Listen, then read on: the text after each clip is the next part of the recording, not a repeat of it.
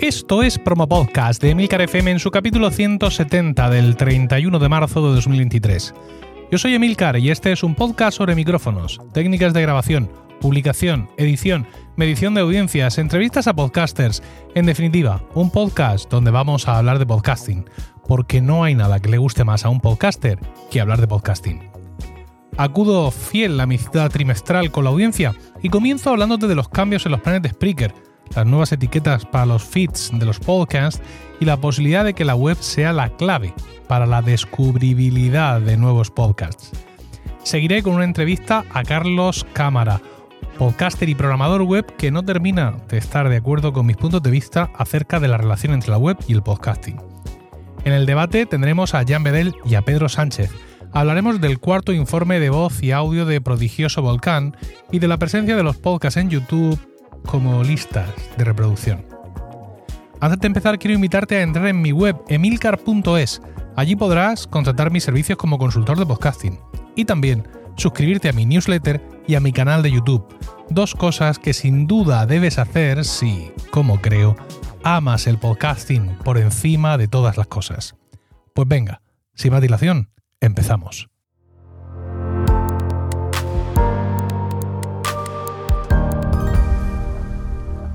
A principios de marzo, Spreaker hizo un impactante anuncio, ¿no? Decía que a partir de ese momento Spreaker iba a ser gratuito para todo el mundo, para que todo el mundo expresara sus ideas, todo maravilloso. Pronto vimos que, bueno, que era, esa declaración era pues algo exagerada, por no decir una mentira marketingiana, así sin, sin, sin tapujos. Eh, es cierto que estaban haciendo cambios en sus planes de precios, siempre sometidos a la limitación de horas de audio que puedes subir, pero distaba mucho de la gratuidad que parecían estar anunciando. Cuando el mundo del podcasting se dio cuenta de la diferencia entre lo anunciado y la realidad, pues se sucedieron las reacciones, ¿no? Incluso James Creedland, de la newsletter Pod News, que es la que había difundido en primer lugar la nota de prensa de Spreaker, pues claro, están en Australia, y cuando nosotros nos despertamos ellos ya llevan un rato del día tirado. incluso llegó a pedir perdón a, los oyentes del podcast que hace eh, anejo a la newsletter por haber dado cobertura especial a una noticia que realmente no lo, no lo merecía. A los pocos días Spreaker decidió corregir su decisión de forma silenciosa, seguramente pensando que lo que has hecho mal, pues también vamos a resolverlo mal. Es decir, no anunciaron ninguna marcha atrás, no dijeron nada, simplemente cambiaron mm, de nuevo los planes sin ningún tipo de, aviso ni anuncio. Esa corrección consistió en eliminar, ojo con esto, todos los límites de espacio de sus planes.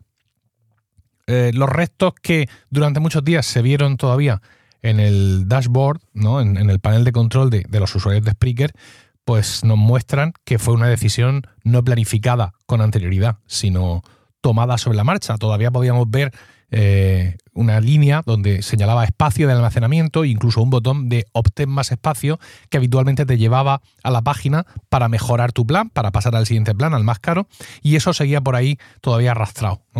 Es decir, que tuvieron que tomar decisiones y ahora sí, esto es, esto es un cambio importante. Ahora sí, no, el que habían hecho inicialmente.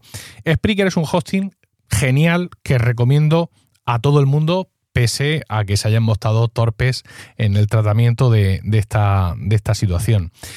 Eh, hasta ahora Spreaker, y yo así lo decía siempre que, lo recomendaba, está en mi libro, Podcasting, así lo hago yo, y así lo puedes hacer tú.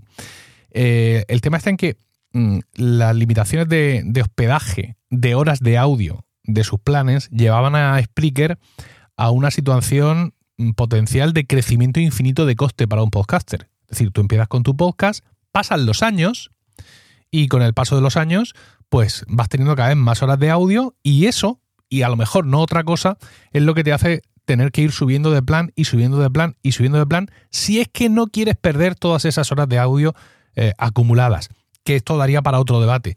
Por ejemplo, eh, Milcar Daily, mi podcast diario de tecnología, va por el capítulo 2300 9, ese se publicó eh, ayer jueves, y, pero los feeds solo dan mil capítulos. Es decir, si yo me fuera de Spreaker a, por ejemplo, a Acast, eh, no me los puedo llevar todos, por mucho que yo quiera, porque la importación de un hosting a otro se hace vía feed. Entonces el feed muestra los últimos mil capítulos, con lo cual, pues todos los anteriores, pues yo sí puedo quererlos, tenerlos ahí, accedo a ellos a través de la web de mi podcast, que es un tema que trataremos en el podcast de hoy. Pero bueno, ¿a quién le importa Emil Daily número 35? Podríamos pensar, ¿no? Pero bueno, en cualquier caso, mi, situación con Emil Daily es una situación bastante, bastante extrema. Pero la realidad es esa, ¿no? Que tal y como estaba explicando antes, con el paso de los años, conforme tu podcast fuera creciendo, pues te ibas a encontrar la disyuntiva pues, de eliminar capítulos pasados o subir a un plan más caro. Ahora que los límites han desaparecido, esta presión pues ya no existe y el plan gratuito es un plan gratuito e ilimitado de verdad. Conociendo, como conozco, las tripas de todos estos sistemas, mm, en un mundo lógico y sensato, la propuesta de Spreaker se tendría que llevar de calle a todos los que por gratuidad optaron en su momento por Anchor, que ya no existe, que ahora es Spotify for, eh, Podcasters, y por Evox. Sobre todo a resulta de que Evox ha decidido hace unos días que va a empezar, porque sí, a meter eh, publicidad en tu, en tu feed. Eh, y ya está. Y no hay nada. Que están haciendo pruebas, porque quieren. Eh, esto, digamos, que es una opción en Spreaker, que es una opción en Acast. Tú puedes decir, sí, quiero monetizar. Mm, venga, ponme estos anuncios, pero de esta categoría no, y me los pones aquí y allá y así y así, venga, para adelante, a ver cuánto recojo. Bueno, pues en Evox no es una opción. En Evox los tienes sí o sí, Santas Pascuas y es que estamos de pruebas para optimizar y para regular. Pero oiga, que es que yo no quiero que usted inserte publicidad en mi podcast. Sí, sí, en un futuro estamos pensando en dar esa opción, pero de momento os lo vais a comer todo. Pues no sé, en fin. El comportamiento habitual de Evox en los últimos dos, tres o algún año más. Bueno, en cualquier caso, yo creo que los planes en Spreaker, que es de lo que, de lo que estamos hablando aquí, no deberían de detenerse aquí. Una vez que ya se ha superado a Evox y a Anchor, pues todavía está la sombra de Acast, ¿no? Sobre, sobre Spreaker. Eh, y, ahora que la diferencia entre los distintos planes de Spreaker es solo funcional, van a tener que estrechar un poco más los precios si quieren que la propuesta sea coherente y competitiva, porque por lo que ofrecen no tiene sentido algunos de los precios si miran la competencia, ¿no? Entre el plan gratis y el de 8 euros al mes, la diferencia es que en el gratuito solo puedes tener un podcast y en el otro puedes tener ilimitados podcasts. También parece haber cierta diferencia en la profundidad de las estadísticas que no se aclara. No obstante, por ese precio yo vería razonable el cambio, ¿no? Pasar a 8 euros al mes para poder tener muchos podcasts, cosa que pues varios de los podcasters que, existen en el mundo tienen, ¿no? Mate uno, aunque no sea simultáneo, terminas uno, empiezas otro, puedes hacer una serie limitada. Poder publicar varios podcasts bajo tu misma cuenta es algo que siempre que es siempre eh, interesante. Pero claro, el siguiente salto es algo más abismal, ¿no? Pasar de 8 a 20 euros al mes parece como mucho simplemente para tener estadísticas avanzadas y hasta de 12 meses de antigüedad en vez de 6 y la no muy útil opción de los podcasts privados mejorados. Y digo no muy útil opción porque es la que yo uso para Weekly y realmente mm, mm, no tiene mucha... Sí, eh, cuadra en determinadas circunstancias, pero bueno, eso de ofrecemos podcasts privados, no. Spreaker aquí se queda súper a medio camino de lo que ofrece, por ejemplo, Acast y, por supuesto, de lo que ofrece Mumbler, que me sigue pareciendo hoy en día la mejor de las opciones para iniciar un podcast privado si eso es lo que quieres hacer. Eh, luego, aparte de esto de estadísticas avanzadas, luego ofrecen estadísticas completas, ¿no? Pero bueno, mm, ignoro la diferencia entre estadísticas avanzadas y estadísticas completas, pero ya debe de ser buena para que junto con personalizar los colores del reproductor, te merezca la pena para pasar de pagar de 20 euros al mes a 50 euros al mes. Claro, es que han quitado las limitaciones de audio, pero han dejado los precios. Entonces, antes la diferencia entre el plan Broadcaster, que es el que cuesta 20 euros al mes, y el, plan Anchorman, que es el que cuesta 50, incluía eh, mm, eh, un aumento considerable en el límite de horas. Pero ahora que eso ya no está, tienes que retocar los precios. Pero es que no te pierdes el siguiente salto. De Anchorman 50 euros al mes a Publisher 250 euros al mes. Por la gestión de campañas privadas. Esto es, que aparte de tú decirle, oye sí, Spreaker, yo quiero que en este podcast y en este, pero en este no, me metas publicidad de esta tuya programática. Bueno, pues las campañas privadas son que tú mismo cargas. ¡Uh, qué susto me ha dado Siri, por Dios! ¡Oh, qué susto, Dios mío! Estoy aquí grabando, no sé si se ha escuchado a Siri, pero no sé por qué ha empezado a hablar y me he pegado un pasmo porque parecía que había alguien detrás de mí. Bueno, ay, a ver que el corazón me vuelva a su sitio. Que decía que esto de las campanas privadas es que tú cargas tu propia cuña para que se inserte programáticamente. Esto lo he usado yo, por ejemplo, la última vez que tuvimos un podcast nuevo en el FM, el podcast de Indubio Pro Reo, un podcast de Derecho Penal presentado por Rocío Arregui, doctora en Derecho Penal, mi esposa también. Eh, en vez de decirle a los podcasters de la red, oye, tenéis que decir en vuestros capítulos que hay un podcast. Dije, no, no digáis nada y yo lo voy a insertar dinámicamente. Y la verdad es que muy útil, pero en algunos casos concretos. Y las estadísticas que pasarían de 12 a 24, a 24 meses. Insisto, han quitado los límites, han retocado un poco el tema de las estadísticas, pero yo pienso que, creo que estos precios no se sostienen mirando la competencia. ¿no? Eh, y, vamos a hablar de la competencia que es Acast, claramente. Incluidos los planes gratuitos, Acast tiene 3 y Spreaker 5. Y la diferencia de precio es tremenda, porque Acast te cobra 40 euros al mes por lo mismo que Spreaker te pide 250. Y ya en el plan gratuito, Acast ofrece estadísticas completas, campañas y personalización de colores, que tan importante parece ser aquí. Eh, a lo mejor es una errata de las mm, preguntas frecuentes de las FAQ, pero da la sensación de que solo si estás en el plan más caro de Spreaker puedes vetar categorías, vamos a llamarlas problemáticas, del plan de anuncios programáticos. Esto hay que mirarlo más despacio, porque cuando tú dices sí, insértame publicidad, hay una serie de categorías que dan más rendimiento, porque nadie quiere poner anuncios de esas categorías. Eh, juego, criptomonedas, eh, cosas chungas. ¿no? Entonces tú mm, eh, aparecen desactivadas por defecto. Claro, yo es que tengo el plan, no, puedo saberlo, yo tengo el plan publisher. Entonces, no puedo saber qué, ocurre ahora, pero esto habría que verlo, ¿no? Es decir, aquellos que tengáis ahora mismo planes más baratos de Spreaker, sería interesante que os fuerais como si quisierais activar los, anuncios estos insertados y ver si realmente os permite eh, elegir unas categorías sí y unas categorías no. Échale un ojo porque esto es algo que puede ser, que puede ser importante. Aún así, aun con toda esta torpeza y todas estas mm, diferencias y tal, este movimiento sitúa a Spreaker en una posición muchísimo mejor que la que tenía. Eh, su prestigio y su rendimiento y su experiencia demostrada desde 2006 pues pueden compensar las diferencias de precio con Acast para algunos usuarios, pero conforme pasen los meses y la compañía sueca se forje su propio renombre, las cosas se pueden poner muy complicadas para Spreaker en algunos mercados, aunque tenga a su gran matriz, a Media, poniendo pasta para compensar pérdidas, pues hasta que se cansen, hasta que se cansen de hacerlo. Yo no tengo planes para abandonar Spreaker, aunque sí es bastante posible que para hablar con más propiedad, con más propiedad todavía. Si es que yo puedo hablar con más propiedad de algo porque yo tengo toda la propiedad del mundo, es posible que coja alguno de los podcasts de Milcar FM, eh, a lo mejor precisamente Indubio Pro de mi mujer, que lo gestiono yo entero, con lo cual no tengo que meter a nadie en ningún barco, y me abro una cuenta en Acast para tenerlo allí y conocer ambas plataformas de sobra por, por dentro. Pero bueno, Acast, eh, perdón, Spreaker, con este movimiento, insisto, queda muchísimo mejor posicionado que estaba. Si ya le sumamos este último movimiento de, esta misma semana en la que estoy publicando este podcast de finales de marzo de Evox, de decir, mira, estamos probando y ahora tienes anuncios en tu podcast porque sí, pues nos podemos encontrar con que mucha gente que estaba por estar en Evox por su plan gratuito y limitado, aunque tuviera muchas limitaciones en cuanto a calidad de audio, etcétera, les puede decir, mira, aquí te quedas ya de una vez y me voy a Spreaker o no, o me voy a Anchor o me voy a iCast también en el plan gratuito. En fin, pues eh, este es un mundo convulso y tendremos que estar atentos para ver qué es lo que pasa.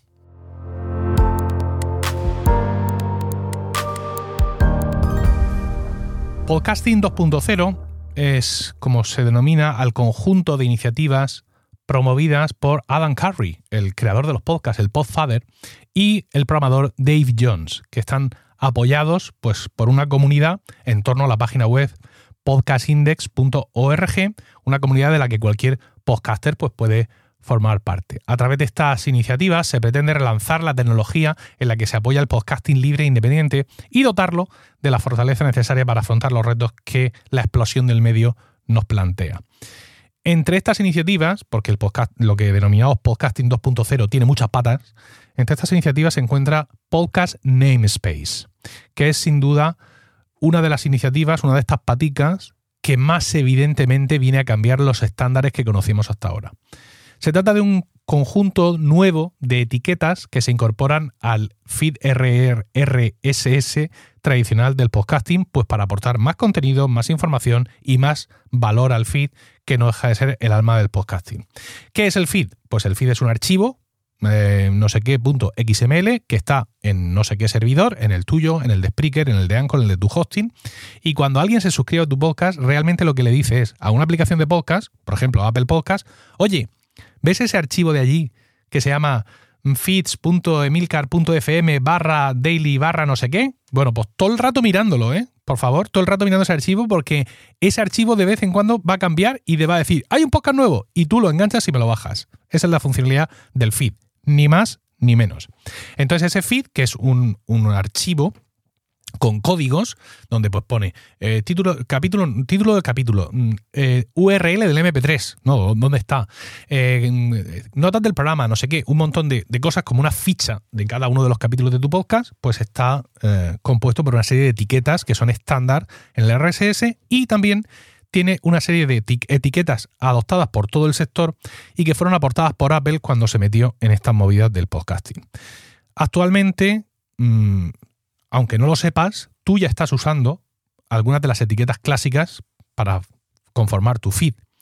¿Y cómo? Pues porque cuando tú te das de alta en Spreaker o en Anchor o, en, eh, en Spotify para podcasters, que es Anchor, es decir, eh, te das de alta en Spreaker, en Spotify para podcasters, en Acast, en tu hosting, y te dice nombre del podcast, no sé qué, no sé cuántas, o venga, que vas a publicar un capítulo nuevo, pum, pum, pum, y tú te pones ahí a escribir, todo eso realmente se traduce en forma de etiquetas y forma parte de tu feed. Idioma, categoría, propietario, autor, email.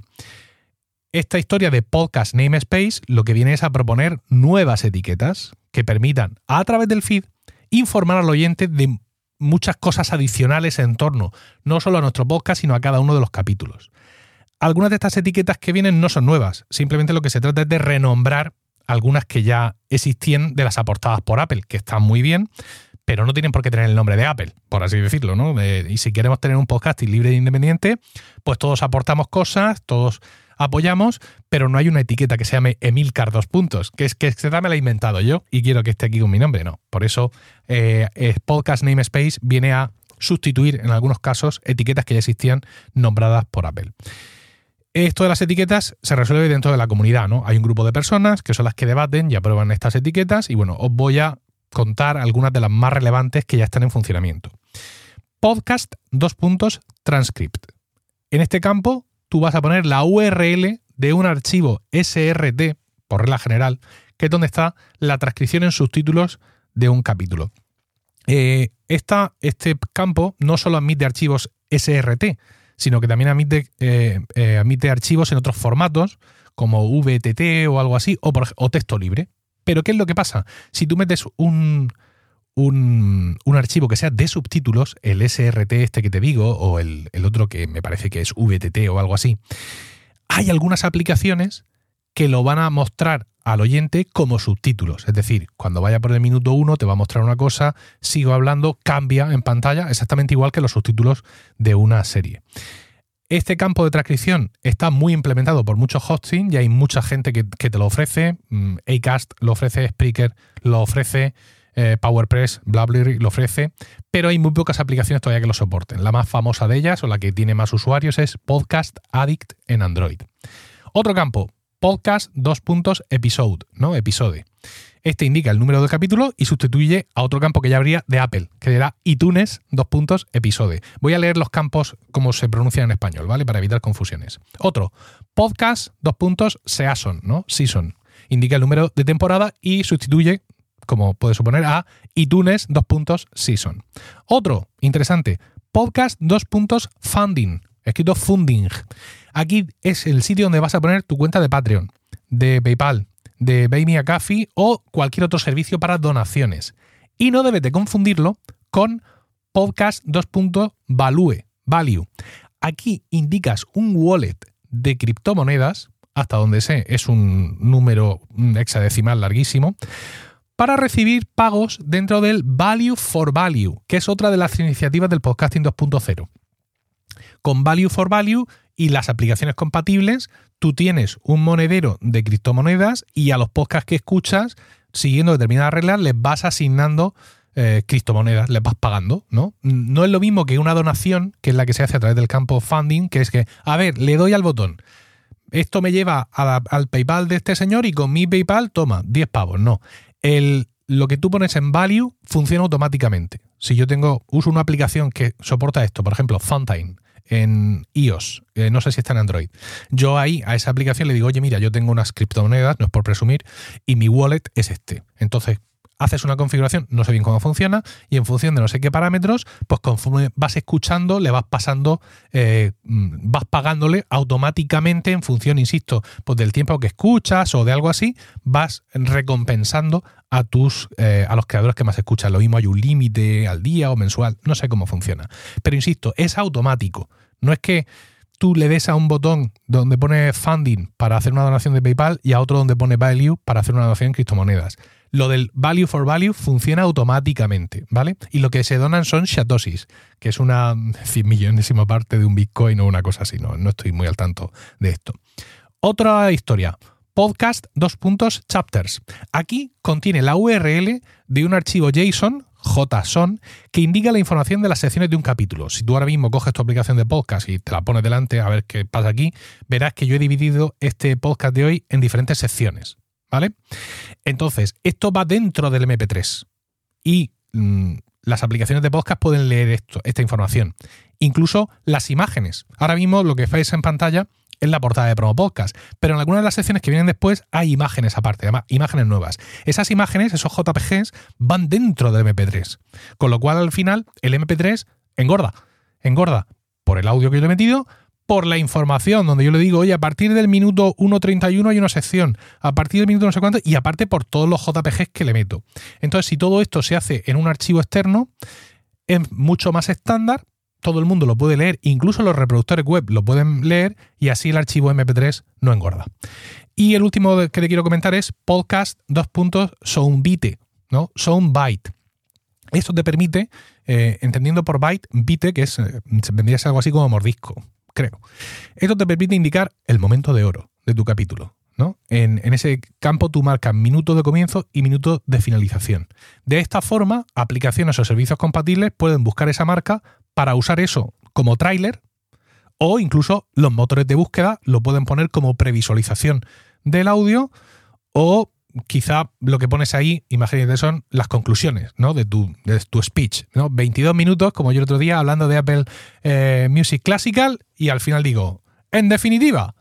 Y eso lo marco como soundbite para que también mm, sea ese momento. También, por ejemplo, podemos, vamos a crear un audiograma de nuestro, de nuestro capítulo, ¿no? Eh, con Headliner o con cualquier aplicación, y en vez de ir nosotros a Headliner y marcar el principio y el final, automáticamente le decimos, oye, busca el soundbite porque ya lo hemos incorporado nosotros en el feed. Y como headliner bebe del feed, no solo de que tú le subas el MP3 a mano, pues maravilloso.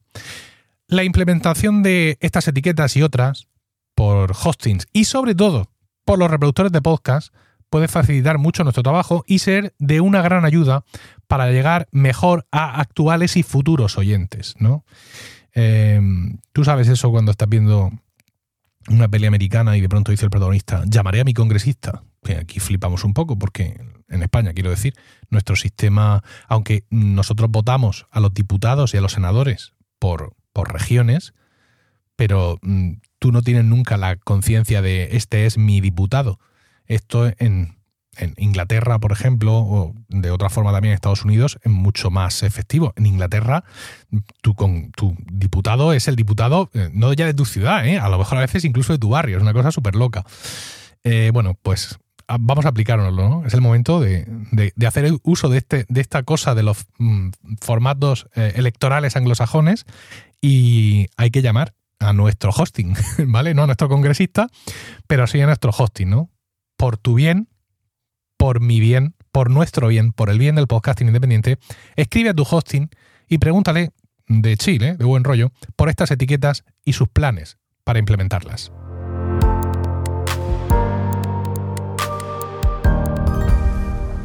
All You Need is Web, se titula este capítulo, ¿no? Eh, todo lo que necesitas es web. Es, eh, por si no lo sabes, esto viene de una canción de los Beatles, ¿no? All You Need is Love. Si, si no estás muerto por dentro, supongo que la, que la conocerás. Eh, uno de los problemas con los que se encuentra el podcasting es, ojo al palabra, la descubribilidad. Una palabra que, bueno, pues eh, todos entendemos, aunque no esté en el diccionario, y que se refiere a la posibilidad de que tu podcast sea conocido por oyentes potenciales. Las aplicaciones de podcast, en su mayoría, son callejones sin salida. Sus rankings y catálogos sirven escasamente para descubrir programas nuevos y como creador no puedes contar con este efecto toda vez que está por completo fuera de tu alcance. Yo llevo, por ejemplo, un par de semanas que he vuelto a Apple Podcast y este asunto veo que lo han resuelto magistralmente. Y yo podría decir, hombre, sí, sí está resuelto, pero no, no está resuelto. ¿Por qué? Porque es una aplicación. Spotify también hace algo, vale. Overcast, Pocketcast, todas esas, nada de nada. Y luego aparte, por mucho que haya aplicaciones que lo hagan súper bien, vamos a imaginar que Apple Podcast lo hace top, eh, tú no puedes controlar que la gente use Apple Podcast. Eh, de hecho, Apple Podcast, por ejemplo, en España tiene un porcentaje muy pequeño del mercado. Con lo cual, por muy bien que lo haga Apple Podcast o ChuchuCast, si no es una aplicación mm, que esté muy extendida, pues te da igual. Es decir, esto tendría que ser algo que todas las aplicaciones, todas, se tomaran súper en serio para que realmente mm, mejorara en general en el podcasting la descubribilidad vía aplicación. El boca a boca finalmente pues es la forma más eficaz de difundir tu podcast, ¿no? Debes crear un contenido suficientemente interesante como para motivar a tus oyentes para que compartan el podcast con sus amistades. Esto es una barrera terrible. El otro día escuchaba, eh, no de un podcast, pero muy parecido, escuchaba a Víctor Correal hablar de Nordic Wire y que un oyente, eh, no, perdón, un... Eh, un suscriptor del canal de YouTube, que es mm, lo que es Nordic Wire, es un canal de YouTube, y luego un podcast premium, ¿no? Bueno, pues un, suscriptor del canal de YouTube le decía, me encanta vuestro canal, es maravilloso, mm, pero yo que lo, que lo amo profundamente, que he visto desde el primer capítulo, creo que decía una cosa así exagerada, no lo he recomendado nunca a nadie. Eh, especulaba Víctor con que Nordic Wire es un canal muy desenfadado, donde ellos dicen muchas tontunas y tal, y bueno, los que lo vemos apreciamos su forma de interpretar la realidad tecnológica. Pero a mí me parece que la cosa no está ahí solo. O sea, no es que, ay, es que como estos dos hacen el, hacen el tonto, me da vergüenza recomendarlo a los demás. No, yo creo que es que existe una barrera mental terrible por parte de todos nosotros los que escuchamos podcast o consumimos cualquier contenido a la hora de recomendarlo. En tiempos podríamos decir, bueno, venga, voy a forzarme, entre comillas, a que cada vez que escucho un podcast lo voy a, a retuitear o lo que sea. Pero claro, con lo que es Twitter ahora mismo, lo mismo te da que lo retuitees o que lo imprimas en un papel y lo haces por el balcón. Va a tener el mismo alcance, más o menos, ¿no? Entonces, está muy bien mm, pensar en esto, en que mis oyentes van a traer más oyentes, pero terrible. Yo llegué, hice una campaña en Emil Daily una vez. Venga, esta semana te pido, por favor, que recomiendes el podcast a una única persona. No quiero que te tires toda la semana mm, mm, difundiendo la verdad por ahí y explicándole a todo el mundo que escuchen mi podcast. A una persona. Si los 5.000 que me escucháis recomendéis el podcast a una persona, voy a tener 10.000 oyentes, al menos de alguno de los capítulos, ¿no? Bueno, pues no ocurrió nada. Es decir, los cambios en las estadísticas de esa semana fueron insignificantes. No insignificantes, voy a toser,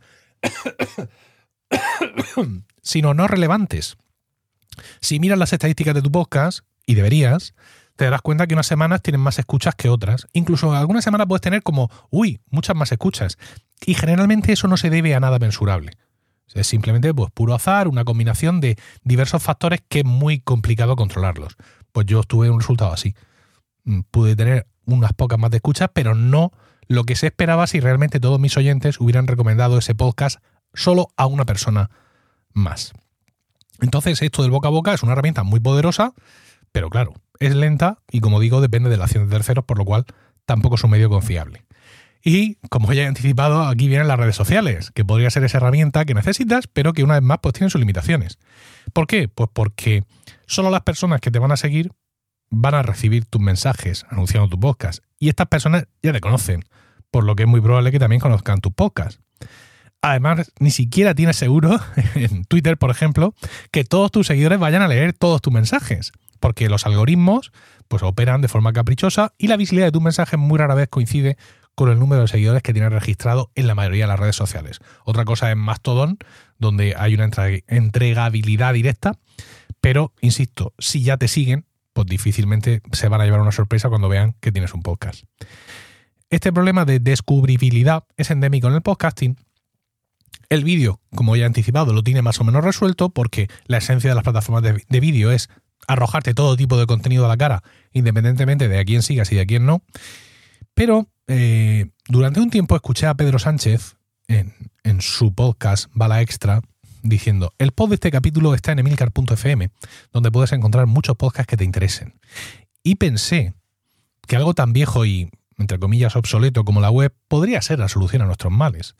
La web de una red de podcasts en concreto como la mía, pues puede cumplir ese fin, pero aún así lo haría, digamos, a bajo nivel. A bajo nivel en relación con el podcasting, pero claro, yo en mi web voy a recomendar o voy a difundir exclusivamente los podcasts que pertenecen a mi red.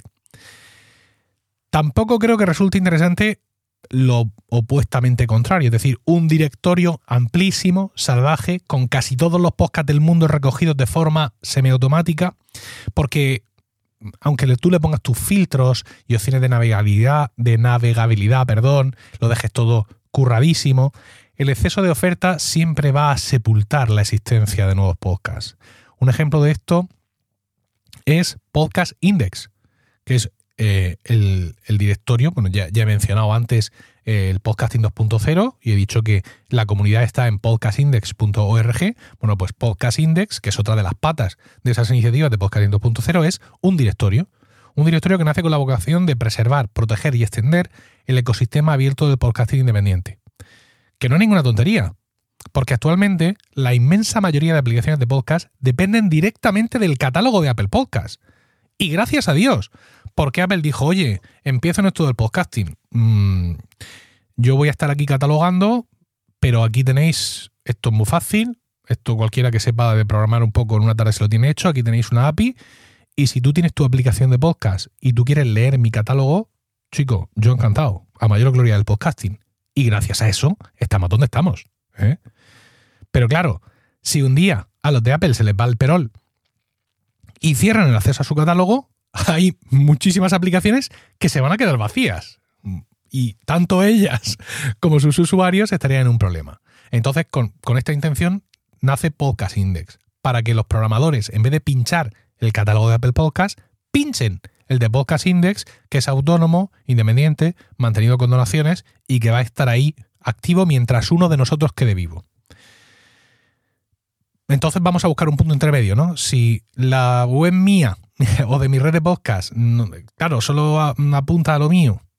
Si Podcast Index es demasiado brutal y no vale, no vale para, para esto, ¿dónde está el punto intermedio? A lo mejor Podchaser, ¿vale? Es un amplio directorio de podcast con opciones de añadir comentarios, cosa que no vemos en las aplicaciones de, reproducción. Tampoco es un directorio indiscriminado, por lo que la cantidad no te sepulta. Hay otra opción, Good Pods, es similar a Podchaser. Empiezan a tope, ¿no? Dicen que son el Goodreads de los podcasts. Pero claro, mm, estas aplicaciones, estas plataformas están, están en inglés, son de origen estadounidense.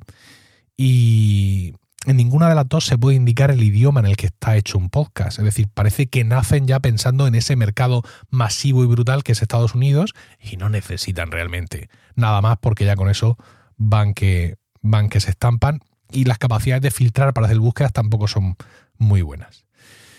Eh, como puedes ver, no ofrezco muchas soluciones. ofrezco muchas posibilidades, hablo en general, pero esta reflexión mía ni siquiera me lleva Mm, a, algo parecido a una solución o, a una recomendación. A lo mejor puede incluso que, que mis reflexiones no vayan por el camino correcto. Así que, bueno, a continuación voy a entrevistar a alguien que parece que tiene cosas que decir al respecto. Vuelve Euskalpod. Euskalpod 2023 en la Sala Bilbo Rock de Bilbao. 15 de abril, de 10 de la mañana a 8 de la tarde. Charlas, mesas redondas, podcasts en directo y el mayor punto de encuentro del podcasting vasco. Allí nos escuchamos. Carlos Cámara es uno de los presentadores de Presta Radio, un podcast sobre comercio electrónico en general y PrestaShop en particular, que busca ayudar a los creadores de tiendas online para que vendan más. También, junto a Andrea Gentil, presenta el podcast Mastermind Web, anteriormente conocido como Mastermind Joomla, en el que hablan sobre desarrollo web para ayudar a los oyentes a llevar sus plataformas al siguiente nivel. En la parte profesional, Carlos es programador, experto en Joomla, programación web en general, virtualización y otros hechizos oscuros. La sección anterior del podcast, en la que hablo de la web y los podcasts, fue publicada originalmente en mi blog, emilcar.es. A ese artículo, Carlos me respondió en Mastodon con una reflexión que creo que puede servir de punto de partida a esta entrevista. Decía Carlos, no mencionas siquiera el SEO o cómo alguien te puede encontrar buscando respuestas a sus problemas. La mayor parte de tus oyentes hoy día no te encontrarán en apps o redes de podcast, sino que te encontrarán buscando algo que les interese. Y si les gusta, se quedarán.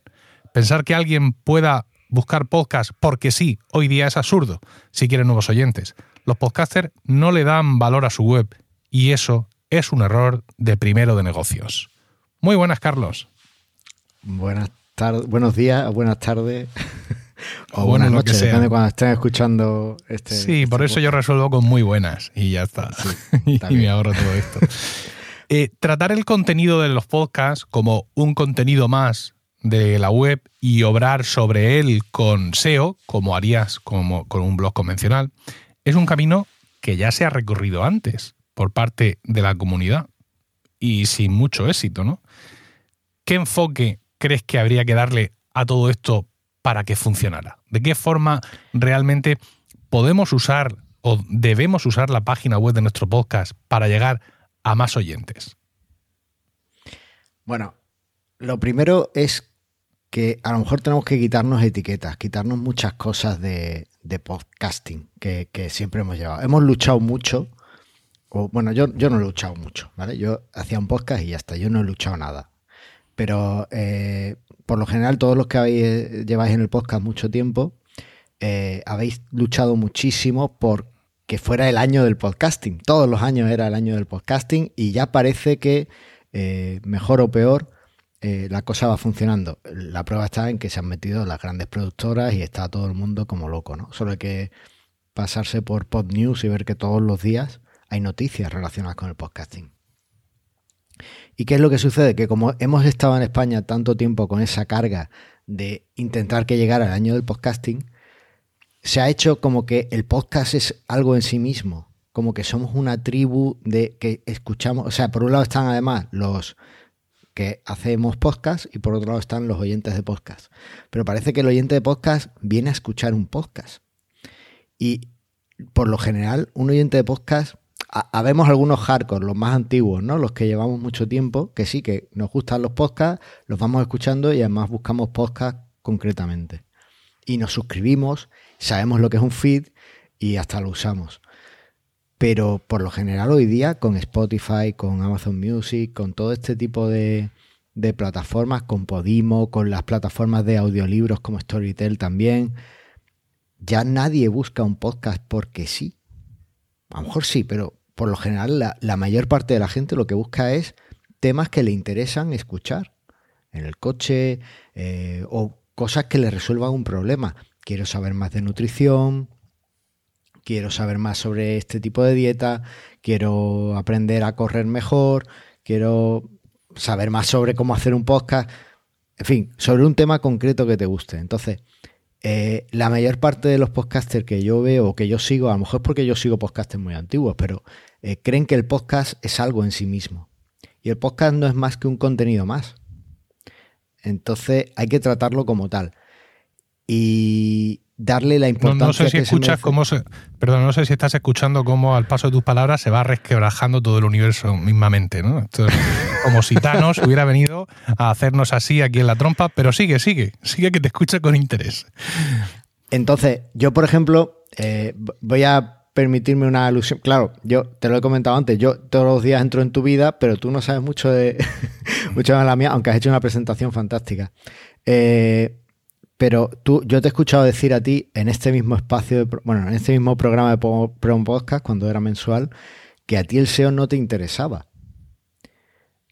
Pero es que entonces, ¿cómo quieres que te encuentre la gente?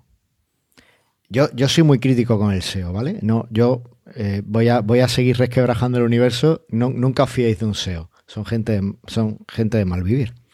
Eh, pero el SEO es necesario para que la gente nos encuentre. Necesitamos eh, que aquellos que nos buscan nos puedan encontrar. Y la gente ya no va a entrar en Overcast, va a irse al índice de Overcast y va a buscar tu podcast. Eso es difícil que pase. Es raro. La gente va a buscar un tema en YouTube, en Evox, en Google, y le van a aparecer diferentes contenidos. Y depende el momento vital de esa persona, va a decidir eh, consumir ese contenido de una forma u otra. Por ejemplo, un paso. Permíteme.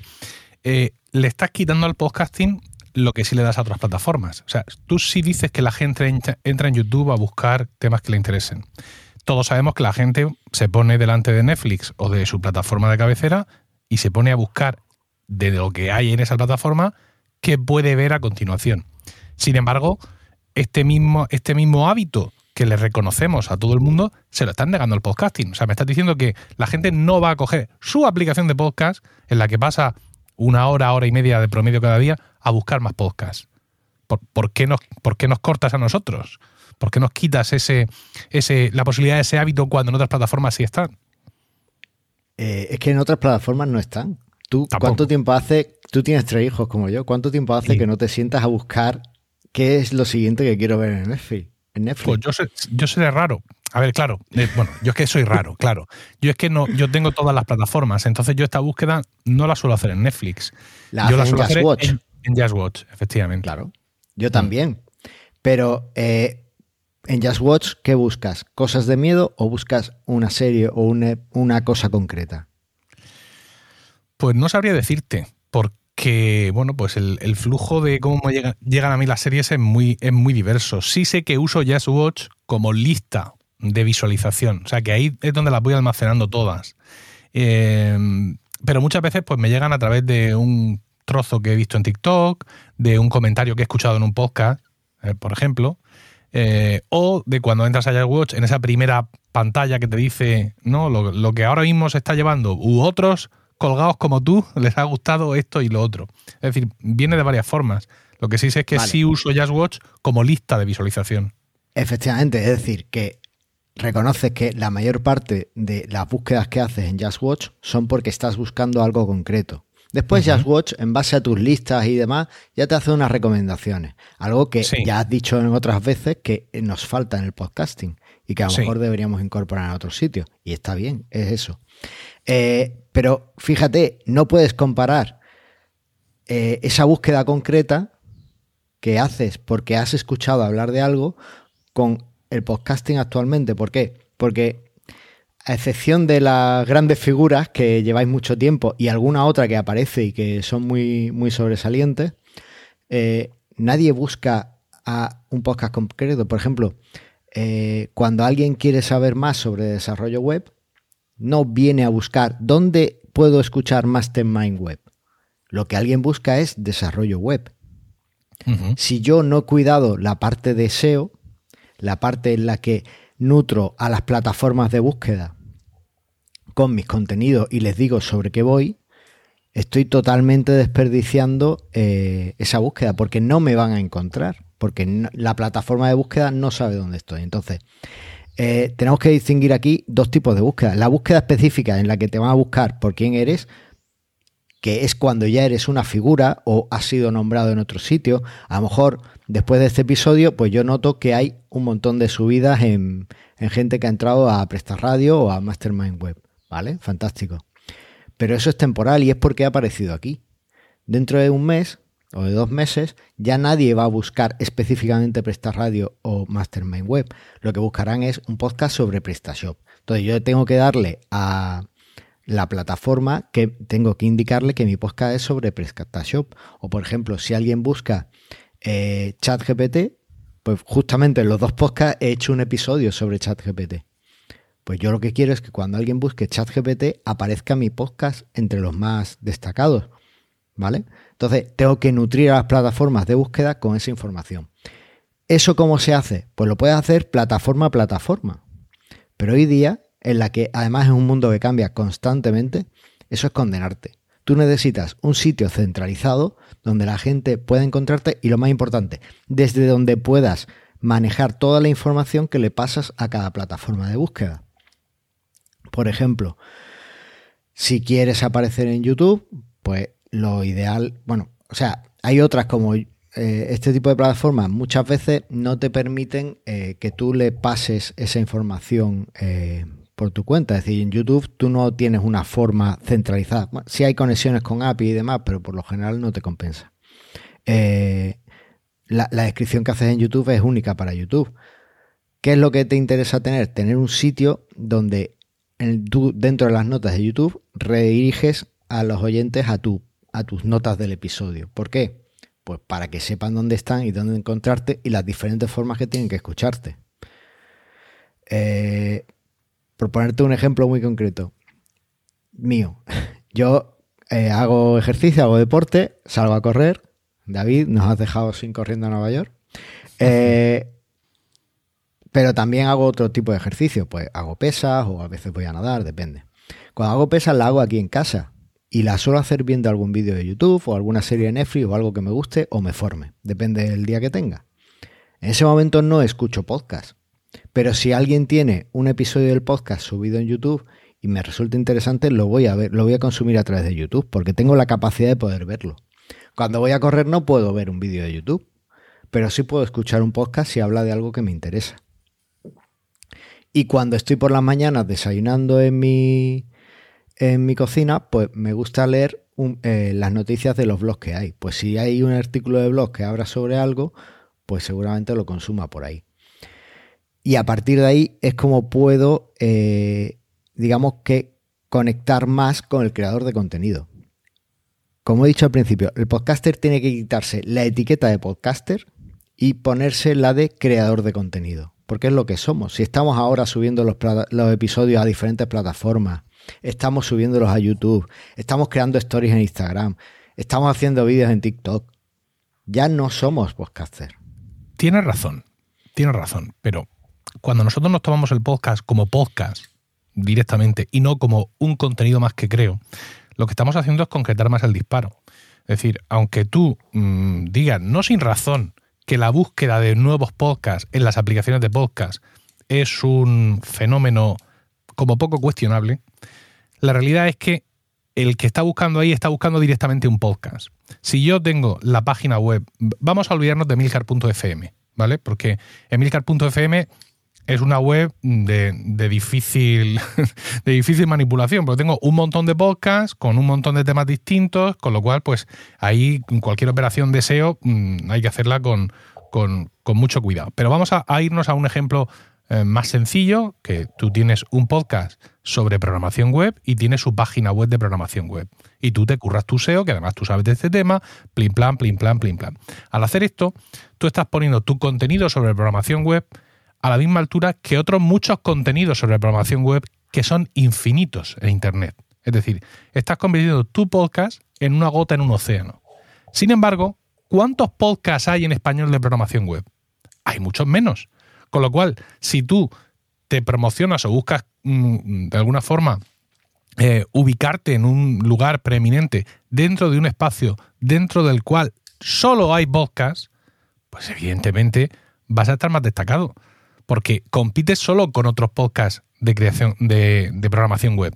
Si te vas al SEO puro y duro, a, pecho descubierto, vas a, luchar contra podcasts, contra 250.000 vídeos de YouTube, contra blogs, contra foros, contra mm, no sé qué puso alguien un día en Reddit o en GitHub o en otros sitios que de natural eh, tienen, tienen más efervescencia en las listas de búsqueda. ¿O me equivoco? Eh, eh, lo que has dicho es muy acertado, pero te equivocas en, en, lo que busca el usuario. ¿Sabes por qué los peces van en banco de peces, verdad? No. Porque si un depredador quiere eh, comerse a un pez de ese banco de peces, no puede fijarse en uno, porque hay un banco, no, no puede, es imposible. Entonces le cuesta más trabajo cazarlos.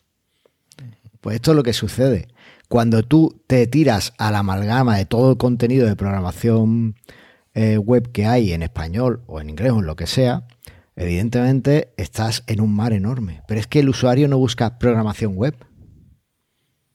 El usuario busca cosas concretas. Y ahí es donde tú tienes que eh, destacar tu contenido. Por otro lado, además, eh, se nos pasa todas las oportunidades que tenemos.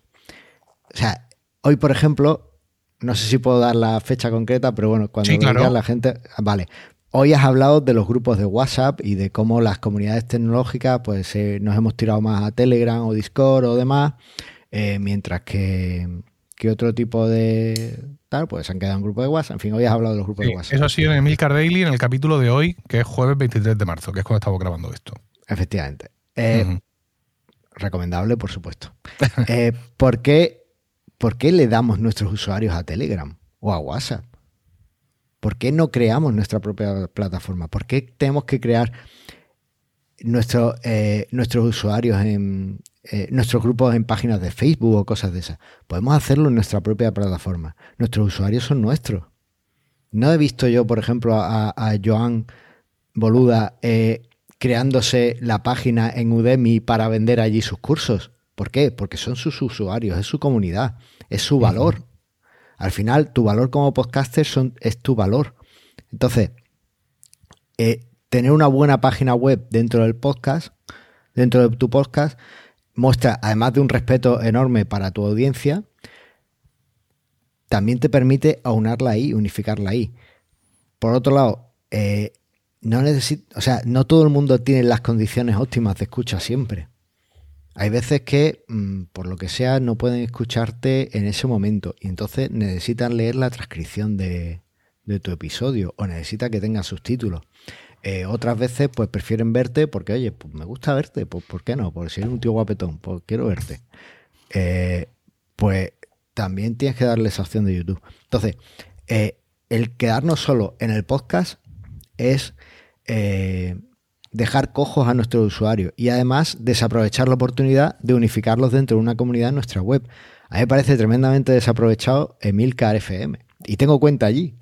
Ujú.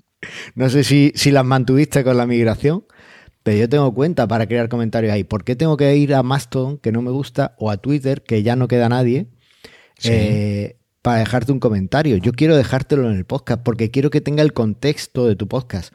Claro, a ti como eh, podcaster, como creador de contenido, te interesa más que esté en Mastodon y en Twitter. ¿Por qué? Porque así alguien que tenga mi que me tenga en, mi en su timeline puede ver que te he dejado un comentario. Si además hablo suficiente sobre el tema del episodio, pues a lo mejor le interesa y ha ganado un oyente. Pero desde el punto de vista de la conversación y del contenido, has perdido todo el contexto. No te creas, a ver, yo, a, mí el, el comentario público, ¿no? El comentario en redes sociales, pues, me gusta y me interesa, pero ya he aprendido con el paso del tiempo que, como tú dices, muchas veces esos, esos disparos, esos intentos de, a través de los comentarios de los demás, que tu contenido llegue a más gente, es fútil.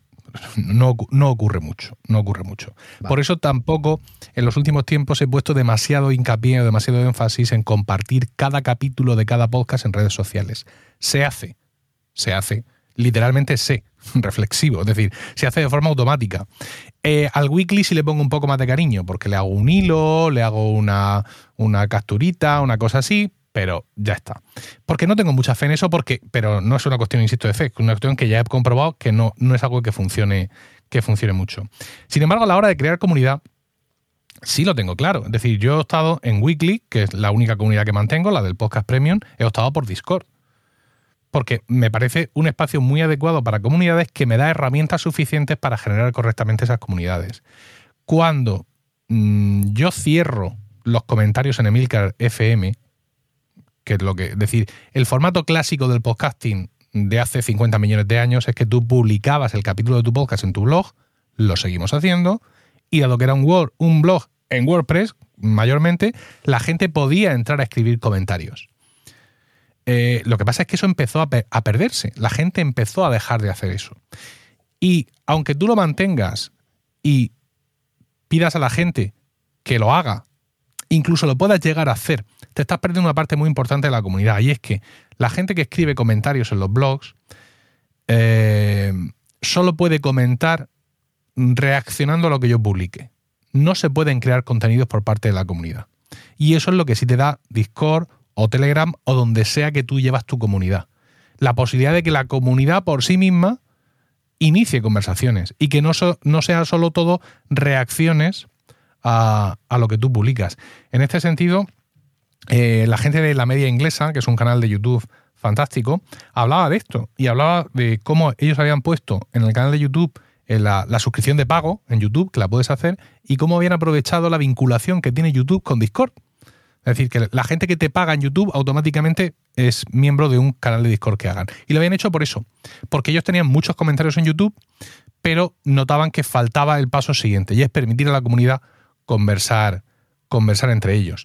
Entonces, claro, también es cierto que tú miras esto desde otro punto de vista. Tú eres programador, pero la mayoría de los podcasters que son creadores de contenido en general y de podcasting en particular, no tienen el conocimiento necesario para montarse todo el chiringuito por su cuenta.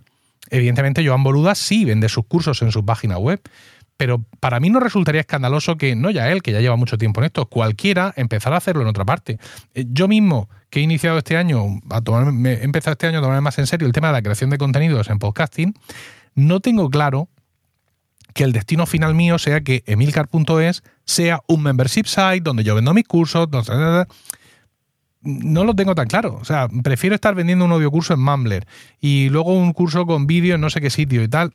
O incluso probar Gumroad como herramientas que ya están construidas. Porque es que al final las energías son finitas. No podemos gastar tanta energía como es necesario en todo. Entonces, yo antes que volver a montarme todo el chiringuito en mi propia web y hacerlo yo porque así todo es mío, pues a lo mejor prefiero una plataforma que ya, mm, que ya está hecha y hacerlo, y hacerlo todo allí. Es, por eso, es decir, no, no, es, no es por una cuestión de dónde me llevo mi comunidad, es que a veces puedo no tener fuerza ni recursos para mantener dentro de mí todo lo que, todo el discurso, todos los comentarios y toda la comunidad. Vale. Ah, y, diciendo esto, que yo soy un apóstol de la web. Es decir, yo siempre he mantenido que un podcast tiene que tener su propia página web pese al empujón de las plataformas que buscan perfectamente lo contrario. Es decir, que tu página web sea, eh, la página web de tu podcast sea la página de, en esa plataforma, ¿no? Pero, mm, quiero decir, hasta cierto punto. Porque es que no llegamos a todo. Por partes. Eh, el cambio de Discord personalmente al principio lo usaba en Emilcar FM, es más, eh, acababa de, abandonar todos los grupos de Telegram porque me di cuenta que no era capaz, no, no, no, no, no me daba. Mira que tampoco estaban tantos, pero no me daba. Entonces, cuando pasó Emilcar, bueno, Weekly a, Discord, bueno, le di una oportunidad. Con los cambios que has ido haciendo para ir probando la tecnología, porque al final es por lo que nos gusta escucharte, porque vas probando cosas y tal, para mí es ahora mismo tremendamente complicado escribir algo en Discord. Eh, no, porque yo soy un usuario muy ocasional de Discord y más de Weekly. No sigo las conversaciones, simplemente cuando tengo alguna duda, a lo mejor entro y pregunto, o cuando veo algo, o puedo trolear a alguien, pues entro y, lo hago. Pero eh, no, no para mí ahora mismo Discord, tal y como lo tienes, veo que, por ejemplo, hoy tenía como cinco comentarios, ponía, pero no sé ni qué son los comentarios en Discord. Es una interfaz muy pequeña, es una interfaz que, que han metido ahí a, con calzador eh, funciones que ya teníamos. Porque al final, ¿qué es lo que ha ido sucediendo con esto? La mensajería instantánea le robó el sitio a los foros en Internet. Antes todo el mundo tenía foros Ahora ya no hay foros porque la mensajería instantánea y las páginas de Facebook y los grupos de Facebook se las robaron. Y, ahora qué ha pasado? Que la mensajería instantánea ha, ha descubierto los foros otra vez. ¿Vale? Entonces, estamos otra vez porque nos hemos dado cuenta que necesitamos un sitio donde categorizar por temas y tener tal, pues no sé qué. Vale, bueno, y al final, ¿qué es lo que ha sucedido en, en todo este paso? Pues que la mensajería instantánea y plataformas de terceros nos ha robado o le hemos cedido a nuestros usuarios a cambio de conveniencia y, gratuidad. Eh, no necesitas, evidentemente, para empezar, no vas a montarte tu web, vas a hacer un desembolso enorme en tiempo o dinero eh, para crearte ahí la plataforma definitiva. Pues no. Para empezar, hay que usar las herramientas que tenemos que sean lo más eficientes y lo más baratas posible, porque estamos empezando. Pero una vez que has ido ganando cosas, me refiero a, ganando experiencia o audiencia o dinero o lo, que sea tu objetivo, pues a lo mejor es un buen momento para ir cambiando eso a, a, sistemas más tuyos. No está mal experimentar con Gunroad, con Shopify, eh, con, yo que sé, con Telegram, con Discord, con todo eso. Eso es fantástico. Incluso con las opciones de pago que tienen, si así lo necesitas. Pero que sea eso, un experimento o una prueba para ver si eso te funciona y si no te funciona lo cortas y a otra cosa y si te funciona pues intenta incorporarlo a tu, a tu infraestructura porque al final en un podcast el core de tu negocio son tus, tus oyentes y tus usuarios. Si los quitas o si se los das a otros no son tuyos. Es como lo que siempre le, habéis, le, echas en cara o le reprochas a, Apple Podcast en la opción premium, que tú no tienes el control de tus usuarios. Claro, pero yo sí los tengo. Yo tengo el, podcast. Claro, tú sí, porque tienes, tienes el podcast premium. No está mal empezar con Apple Podcast Premium. No tienes el control de tus usuarios, pero bueno, para empezar, para probar, para ver si alguien está dispuesto a pagarlo, pues lo pruebas. Una vez que lo has probado, que has visto qué tal, que, que te funciona, pues pásate a algo tuyo. Después, en las webs y en general el podcaster, yo soy, yo soy un tecnólogo. Entonces, para mí todo tiene solución con la tecnología. Eh, pero yo veo que los podcasters tenemos un montón de herramientas tecnológicas a, nuestro, eh, a nuestra mano para ayudar a nuestros oyentes y las desperdiciamos. Por ejemplo, el podcast, cuando tú, bueno, no, hablo de, de, los tuyos en concreto, pero muchos podcasters lanzan su podcast y las notas del programa son casi inexistentes o un enlace malo a algún lado. Cuando yo estoy escuchando un podcast y alguien menciona algo que me interesa, a mí me gustaría ir a las notas del programa y pinchar en un enlace y ver y pinchar en ese enlace y verlo. Hay algunos que lo hacen, pero por lo general no. Un enlace a tu web donde están las notas y están todos esos enlaces eh, eh, eh, está bien, ¿vale? es posible. Pero poner siempre el mismo texto en, la, en las notas del programa es, tirar dinero. O sea, es tirar ancho de banda. No, no sirve ¿Te lo encuentras mucho eso? Es decir, estoy de acuerdo contigo en que la gente no cuida las notas al, programa. Pero también creo que es por mm, que es por algo. Quiero decir, es porque se ha demostrado que la gente no las mira. Porque yo no me voy a quejar especialmente yo en concreto, pero ¿cuántas veces dices dejo el enlace en las notas del programa y ese día tienes un montón de mensajes de Twitter pidiéndote el enlace que has mencionado en el podcast. Entonces llega un momento en que dices tú, mira, chico, pues entonces no, me voy a preocupar por esto, ¿no? Porque si luego la gente tampoco lo mira. Pero porque depende mucho también de dónde escuchen sus podcasts. Por ejemplo, eh, Evox te, te quita los enlaces en la descripción, en las notas del programa. Cuando tú en tu feed tienes notas del programa, Evox se las ventila, no, no te Evox te quita la ganas de vivir en general. Es que. Mm, en una conversación eh, sobre podcasting, mencionar a Evox es. Eh, eh, me, parece, me parece cada vez más una plataforma mm, podcasticida. Y lo de los enlaces es. Desde, desde hace tiempo ya, además, dejé de. Antes la escuchaba para hacer el descubrimiento de temas, pues sí, tenía un buscador que me funcionaba, pero no sé por Ah, pero empezó a ir fatal la aplicación en iOS. Mm. Y, y dejé de usarlo porque no podía con la vida, con, los retrasos de que si la publicidad, que si no sé qué. Entonces, no, no sé cómo está ahora mismo. Pero yo, por ejemplo, en Presta Radio, la mayor parte de los oyentes que comentan lo hacen a través de iVoox. Sí, claro. Es que, va, eh, la mayor parte de los oyentes que comentan, pero también tienes que ver porcentaje de comentarios mm, por total de audiencia. ¿Qué es lo que ocurre? iVoox es no sé si la única aplicación barra plataforma que en el mismo sitio donde escuchas puedes hacer el comentario. Eso no ocurre en ninguna otra aplicación. Tú en Apple Podcast puedes, en la propia aplicación, puedes escribir un comentario sobre el podcast en general, ¿no? Lo que sería una, una review, ¿no? Cinco estrellas. Me encanta este podcast, sus presentadores son muy simpáticos.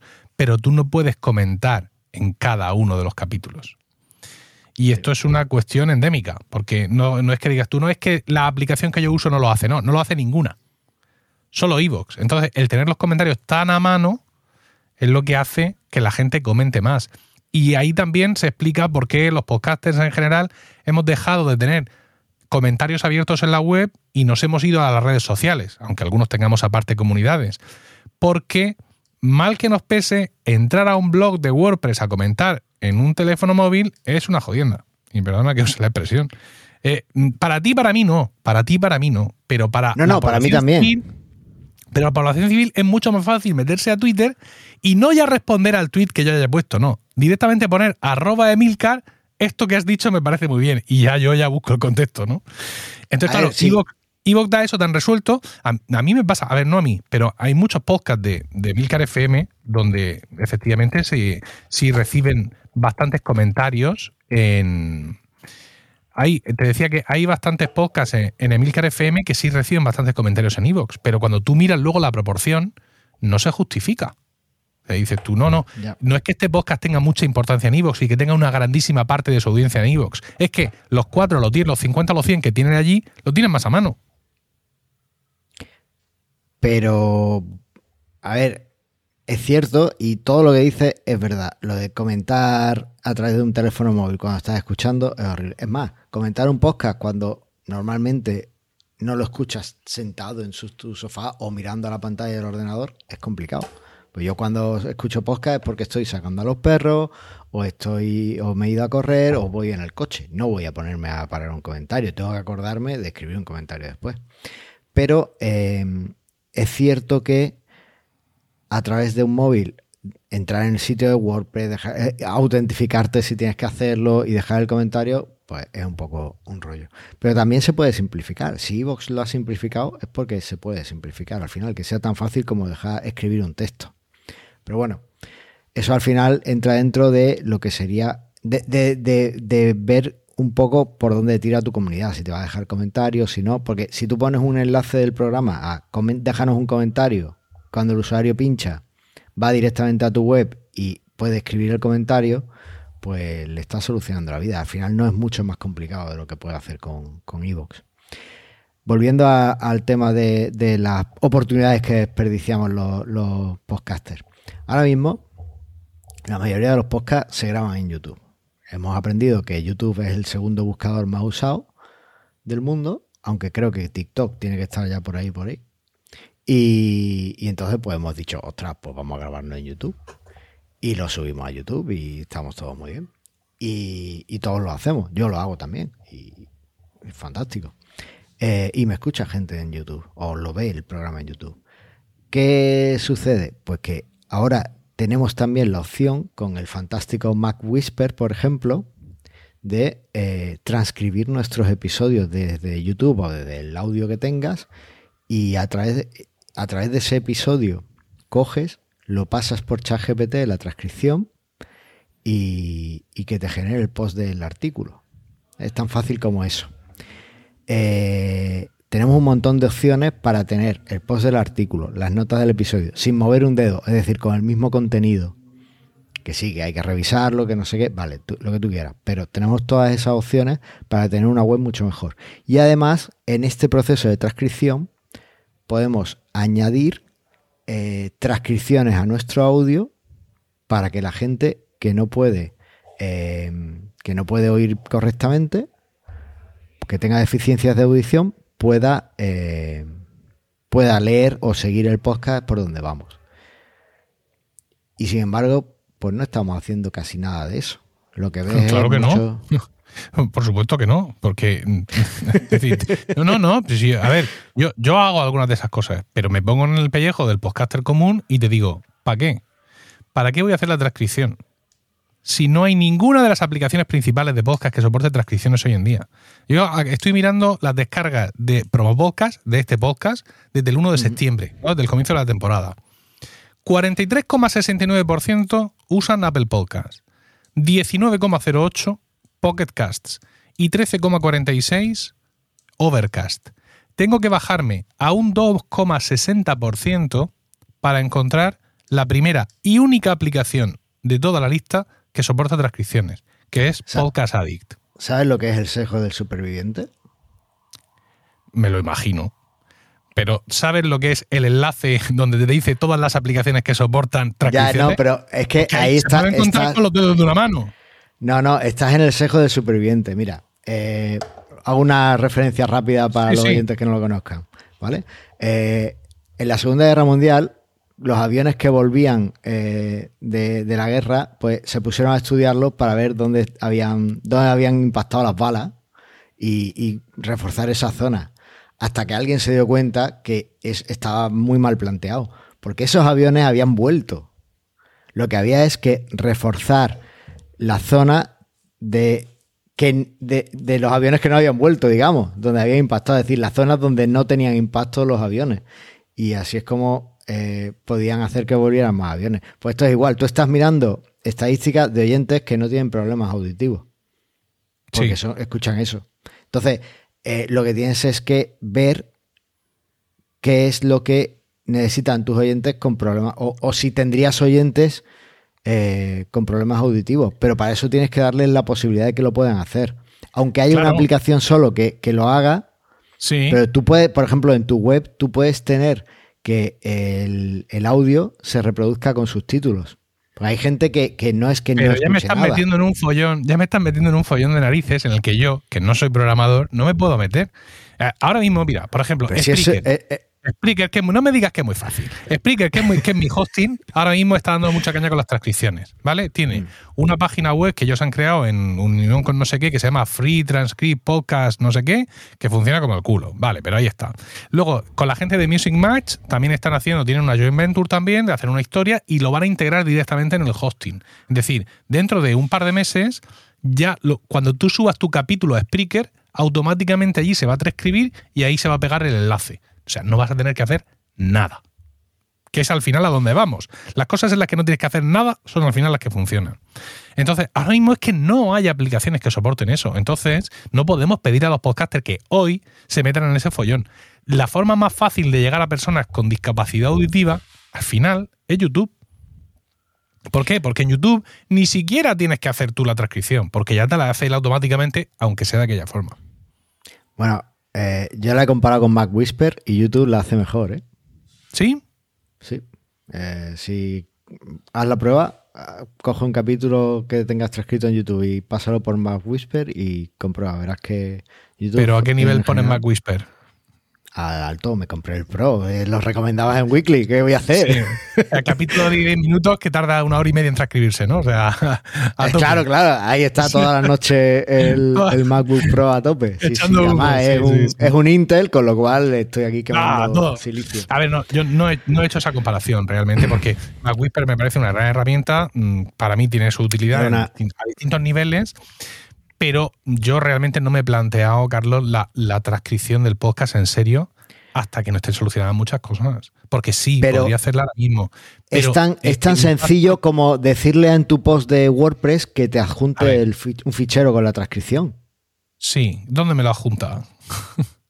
Pues ¿Dónde hay una herramienta de ficheros, seguro. Hay un no, no manejo demasiado WordPress para, para, para, que el invidente se la descargue la persona con problemas auditivos se descargue ese SRT. ¿Y qué hace pues con él? ¿Lo de verde? No, eh, el SRT no. Es que aquí hay dos cosas. Por un lado están los subtítulos y por otro lado están las transcripciones. ¿vale? Todo contenido de audio, eh, no sé si, si Vicent, Vincent Sanchis te escucha, pero si te escucha, eh, espero que escuche esto porque estará muy orgulloso de mí. Vicent Sanchis es un experto de accesibilidad, un consultor de accesibilidad muy renombrado en el mundo de WordPress especialmente, ¿vale? entonces, todo contenido eh, de audio debe tener eh, una transcripción y además subtítulos, ¿vale?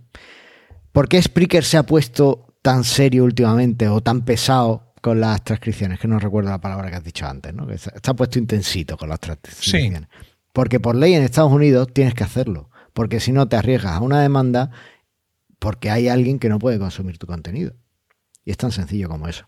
Y Estados Unidos, que a mí esa parte tan beligerante y tan demandante que tiene no me termina de convencer, pues realmente creo que es como deberíamos aspirar todos. Porque, o sea, tenemos una cosa maravillosa que es Internet, que creamos para comunicarnos entre todos, pero ahora ya estamos definiendo clases. ¿Vale? Pues no, la web o es para todos o no es para nadie, creo, bajo mi punto de vista. Entonces, Eh, una cosa en la que podemos ayudar es en ofrecer nuestro contenido para que lo puedan disfrutar la mayor, la mayor eh, cantidad de personas posible. Y que además, eh, bueno, no ponerles obstáculos cuando tenemos ya herramientas. O sea, hace tres años te hubiera dicho que sí, que lo de las transcripciones mm. es un rollo. Pero hoy día, que tenemos Mac Whisper, que tenemos YouTube, que puedes elegir la herramienta que quieras para transcribir. Yo usaba Happy Scribe antes. Eh, hay una empresa española que también te hace transcripciones, no me acuerdo cómo se llamaba. Eh, todo eso, ahora podemos ofrecer transcripciones. Una mala transcripción, eh, has dicho antes que las transcripciones de YouTube, tal cual, una mala transcripción es mejor que nada.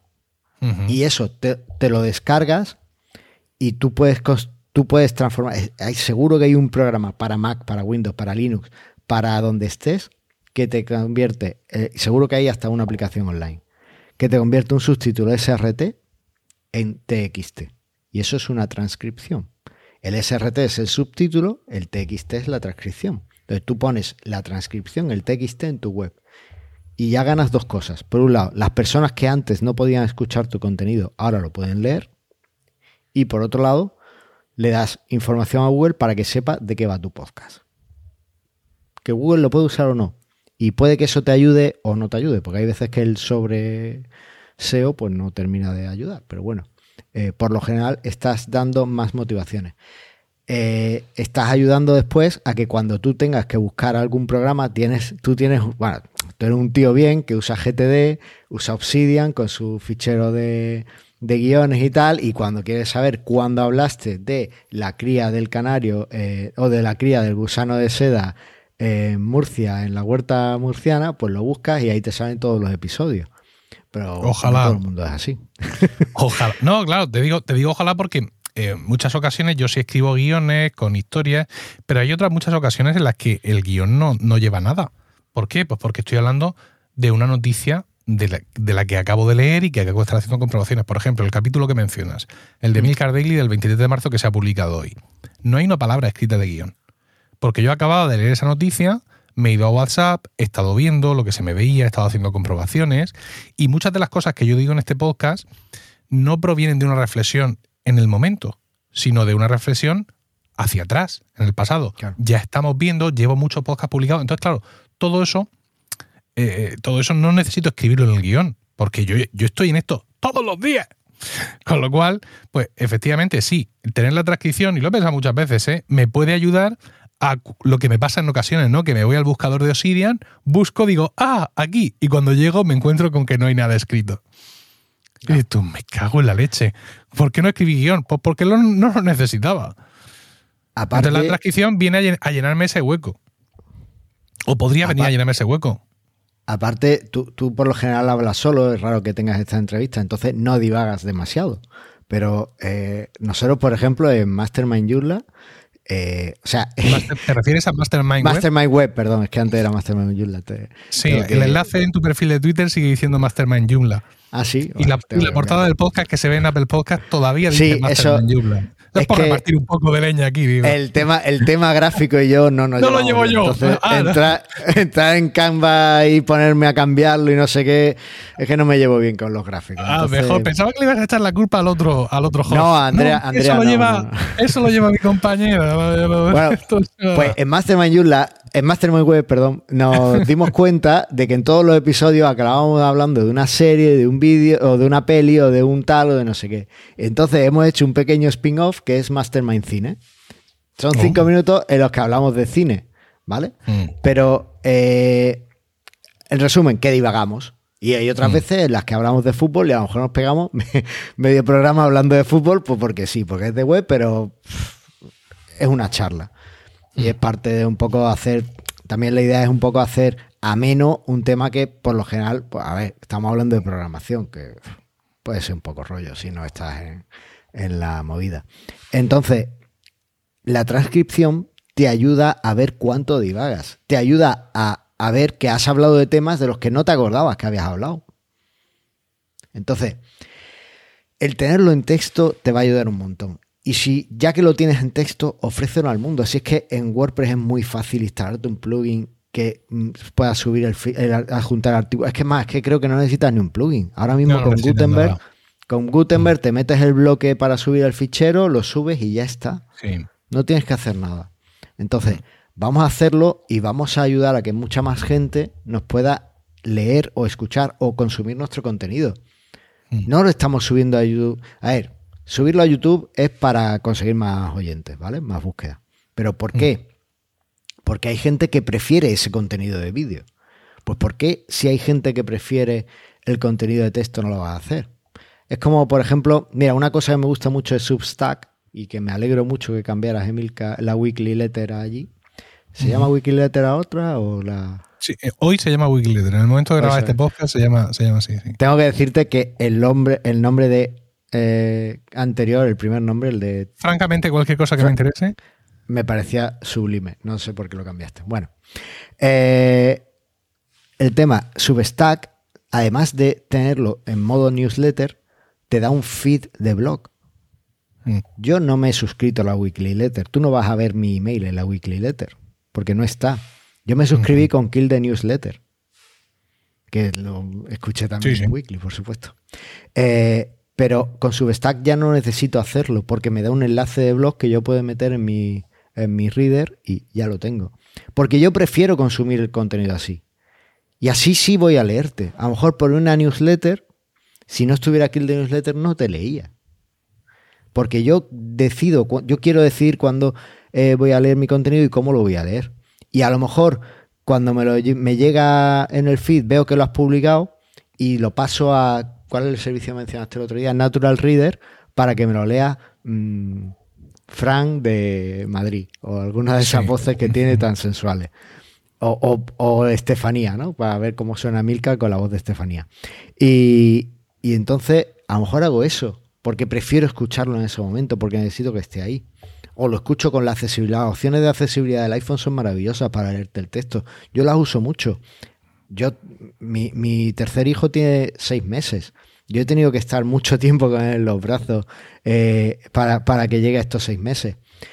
Y yo no podía estar leyendo o pasando páginas o lo que sea. Pues a lo mejor el lector de accesibilidad, el que alguien me pudiera leer los, los artículos mientras que yo lo acunaba, pues me ha ayudado. ¿Vale? Entonces, tenemos que dar las opciones a la gente para que pueda entendernos. Tú tienes un acento que más o menos no es muy murciano, es un acento bastante neutral. Al menos en los podcasts es un acento bastante neutral. Pero tú Pero tienes ¿por que qué? verme. a- Porque lo a intento. mí- porque, lo, porque lo intento. Claro, pero yo no lo intento. A mí me está sufriendo tu audiencia hoy y No, mi audiencia, mi, mi audiencia me sufre en andaluz y a mi compañera que es argentina. Argentina, sí. Entonces, entre las palabras que no se dicen igual y, y los acentos y que se mezcla todo, pues, pues hay gente que Pero no eso, no- eh, eso es una maravilla. O sea, el- una de, de las, de las maravillas del podcasting es precisamente poder enfrentarte a un montón de acentos distintos de tu idioma e incluso de, de otros idiomas a los que no estás expuesto habitualmente. Eh, El hecho de que yo intente hablar más neutro es una decisión personal, pero no es porque yo crea que deba ser así, ni porque me avergüence de mi acento murciano, ni porque crea que no se me va a entender, ni nada de esto. O sea, mm, hay, podcasts y creadores de contenido que usan su acento murciano plano y la inmensa mayoría de los podcasters mm, andaluces también usáis vuestro acento natural y no creo que sea algo para lo que preocuparse. Ahora ya no sé lo que opina Mac Whisper del tema. Porque Eh, yo, no, yo sí he visto... Claro, yo sí he visto en varias ocasiones que, porque tú dices de mi acento, de mi acento que neutralizo. Y cierto que neutralizo, pero hay otras, hay muchas cosas que acabo de decir muchas, por ejemplo, en vez de muchas. Hay cuando yo reviso las transcripciones, me doy cuenta dónde es que no me he entendido porque he dicho un palabra raro o dónde es que hay un murcianismo que no he podido superarlo. Entonces, Eso claro, pasa luego, mucho. Cuando pones todo eso por escrito, queda muy raro. Mira, yo lo que hago cuando tengo la transcripción, y. por tener, dar un poco más trucos para ayudar a la gente a... En realidad lo he ido metiendo en esta conversación, en esta entrevista, porque quiero que realmente tus oyentes se animen a, a hacer las transcripciones, ya sea con YouTube, con Mac Whisper, con Happy Scribe, con lo que les parezca mejor, ¿vale? Un truco que yo hago, eh, bueno, en algún momento yo le he pagado a alguien para que revise las transcripciones, ¿vale? Con Happy Scribe lo he hecho. Eh, pero bueno, eso pues, porque era una decisión tal, tampoco he transcrito, tampoco, a ver, yo estoy aquí como el abogado de la transcripción y de la accesibilidad, pero realmente no todos mis episodios están transcritos. De hecho, en Presta Radio no hay ninguno transcrito, ¿vale? Porque es otro podcast y es otro, otras motivaciones. Que ahora con más Whisper espero ir transcribiéndolos, pero bueno, eso es una promesa. Em, yo lo que hago cuando me bajo la transcripción de Mac Whisper es que la abro con, em, con el Word. Con el Word o, con. O la abro en un navegador, como sea. Entonces, con el corrector ortográfico, me voy fijando en los que están subrayados en rojo. Y eso seguro que es algo que no he entendido bien. Seguro que es una mala transcripción. Entonces, con eso vas corrigiendo rápidamente eh, los fallos que haya tenido en la transcripción. Con Mac Whisper, además, tienes la opción de, sustituir en todo el texto, pues con eso corrige y tienes una transcripción más o menos apañada. Por ejemplo, ahora cuando tú le pases esto a Mac Whisper, a ver cómo traduce apañar.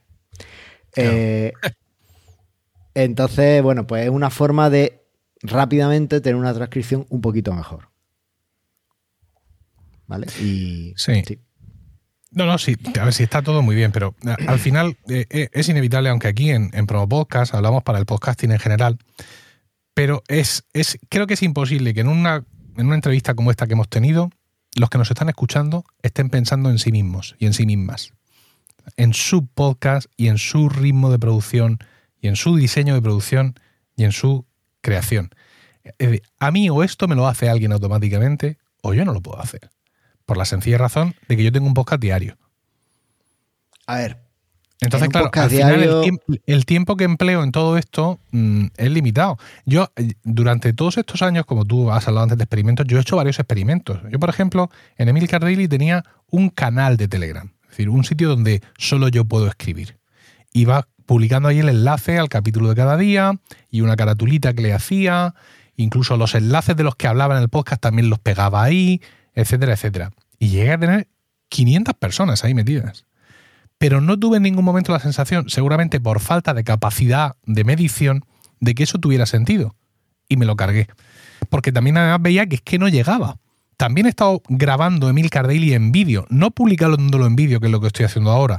Spreaker, no, eh, con Headliner. Automáticamente mm. lo, lo coge del feed y lo manda a YouTube. ¿Vale? No, no, yo me grababa con esta misma cámara que estamos usando ahora. Eh, luego hablaré contigo para ver si esta entrevista entera la, tiramos a YouTube a ver qué pasa. Eh, y grababa el daily cada día en vídeo. Yo es que era un sufrimiento. Porque no es lo mismo en audio, donde tú estás ahí mirando a la luna de Valencia y todo tal, que estar en vídeo donde grabar 10 minutos de vídeo donde en ningún momento miras a la cámara es súper raro. Y al final te consume un montón de tiempo. Es que a mí me costaba, yo podía tener un daily publicado, programado eh, en 35 minutos y solo con meterle el vídeo ya me iba una hora, una hora y media. Por la edición, por no sé qué, por el esto, por lo otro. Ahora el vídeo, el audio se ha desincronizado un poquito, ahora lo corrijo. al final son muchísimas cosas. Entonces, a mí me gustan mucho los movimientos de Spreaker y de un montón de hostings que están ahora en esto, seguramente por lo que tú has comentado de legislación estadounidense en cuanto a accesibilidad, porque van a usar todas las herramientas que ya hay, de lo cual tú también has mencionado, para automatizar estos procesos. Porque es que al final el podcaster, el profesional le da igual porque tiene su equipo, ¿no? Pero el podcaster amateur, que sigue siendo el porcentaje más elevado de gente que publica podcast, eh, el tiempo no le da. Sí y no. Y no, efectivamente. Vamos a hacer un resumen ahora, ¿eh? porque has dicho antes de divagar y aquí vamos a pelearnos por qué tener o no tener web y ya estamos hablando de la Nueva Valencia. Así que antes de terminar, no, a ver, estamos, es que, realmente un resumen. Eh, vamos a, lo, haremos eh, porque además a mí es algo que me gusta mucho como oyente que se haga un resumen de lo que se ha hablado para. Espero que hayas tomado nota, si no paramos, Ni una sola. la, no, luego la transcripción y ya lo, sacamos de ahí. Bueno, eh, lo que dice es cierto, o sea, en un daily como el tuyo es un curro realmente. También te digo, una vez que tienes. Bueno, tú es que. Ah, me tienes que enseñar Hindenburg 2, ¿eh? Sí. No sé si lo has mencionado ya en Provo Podcast, pero yo tengo que ver esa transcripción. Mm. Eh, el tema, tú ya tienes la transcripción mientras que hemos estado grabando, entiendo, o más o menos cuando, cuando haces el audio del daily, ya tienes la transcripción. Hindenburg 2 te la ha dado. No mm, tiene que ser perfecta. Sí. sube eso. Ya lo tienes, ya tienes la transcripción, súbela. ¿Vale? Ya lo tienes. Sí, no, pero De si es que sube formas- la. Es que, no, no, no, no. Súbela no. Vamos a pensar. eh, Hindenburg 2 todavía no lo hace, ¿vale? Porque está en beta. Pero va a llegar un momento en que te va a permitir exportar esa transcripción. Ahora mismo en Hindenburg 2, en este momento en el que estamos hablando, la transcripción solo vale a efectos de edición. De que Ah, tú puedas usarla como una guía para editar. Pero es, un- es una cuestión eh, temporal. O sea, dentro de una semana, o lo mismo, en el momento en el que eh, la audiencia está escuchando esto, ya hay un botón en Hindenburg 2 donde tú exportas a TXT, a SRT o a lo que sea.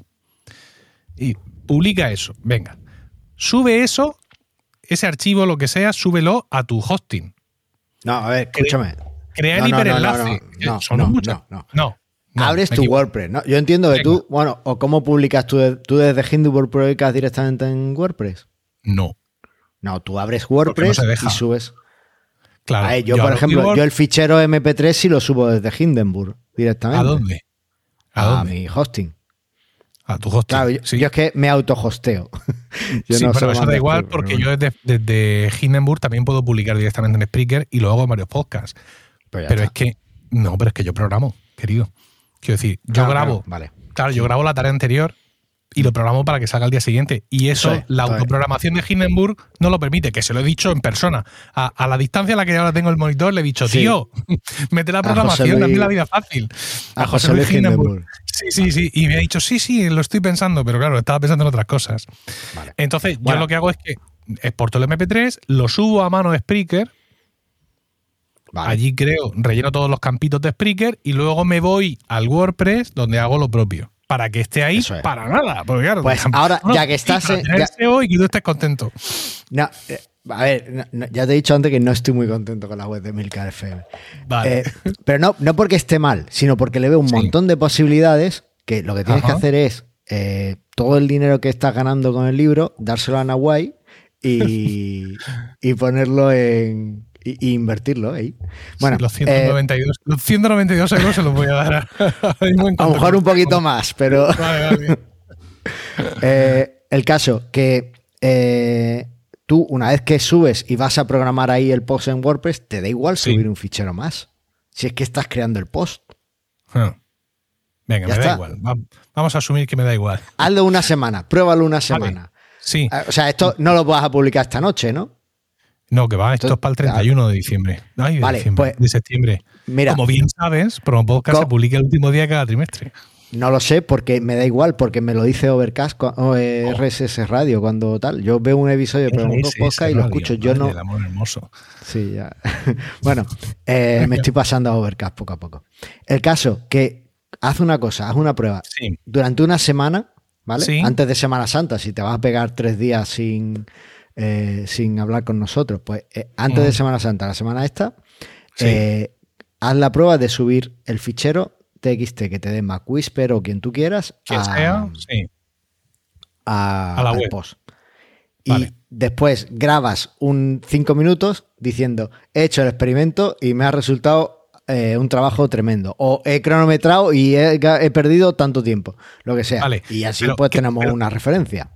Vale, perfecto, lo hago. Pero ¿y qué es lo que yo tengo que medir aquí, Carlos? Es decir, ¿cómo, cómo cuando, Pues con- aparte de ver el tiempo que el tiempo que el tiempo que empleo, lo tengo que mm, contraponer a lo que consigo. ¿Cómo mido lo que consigo?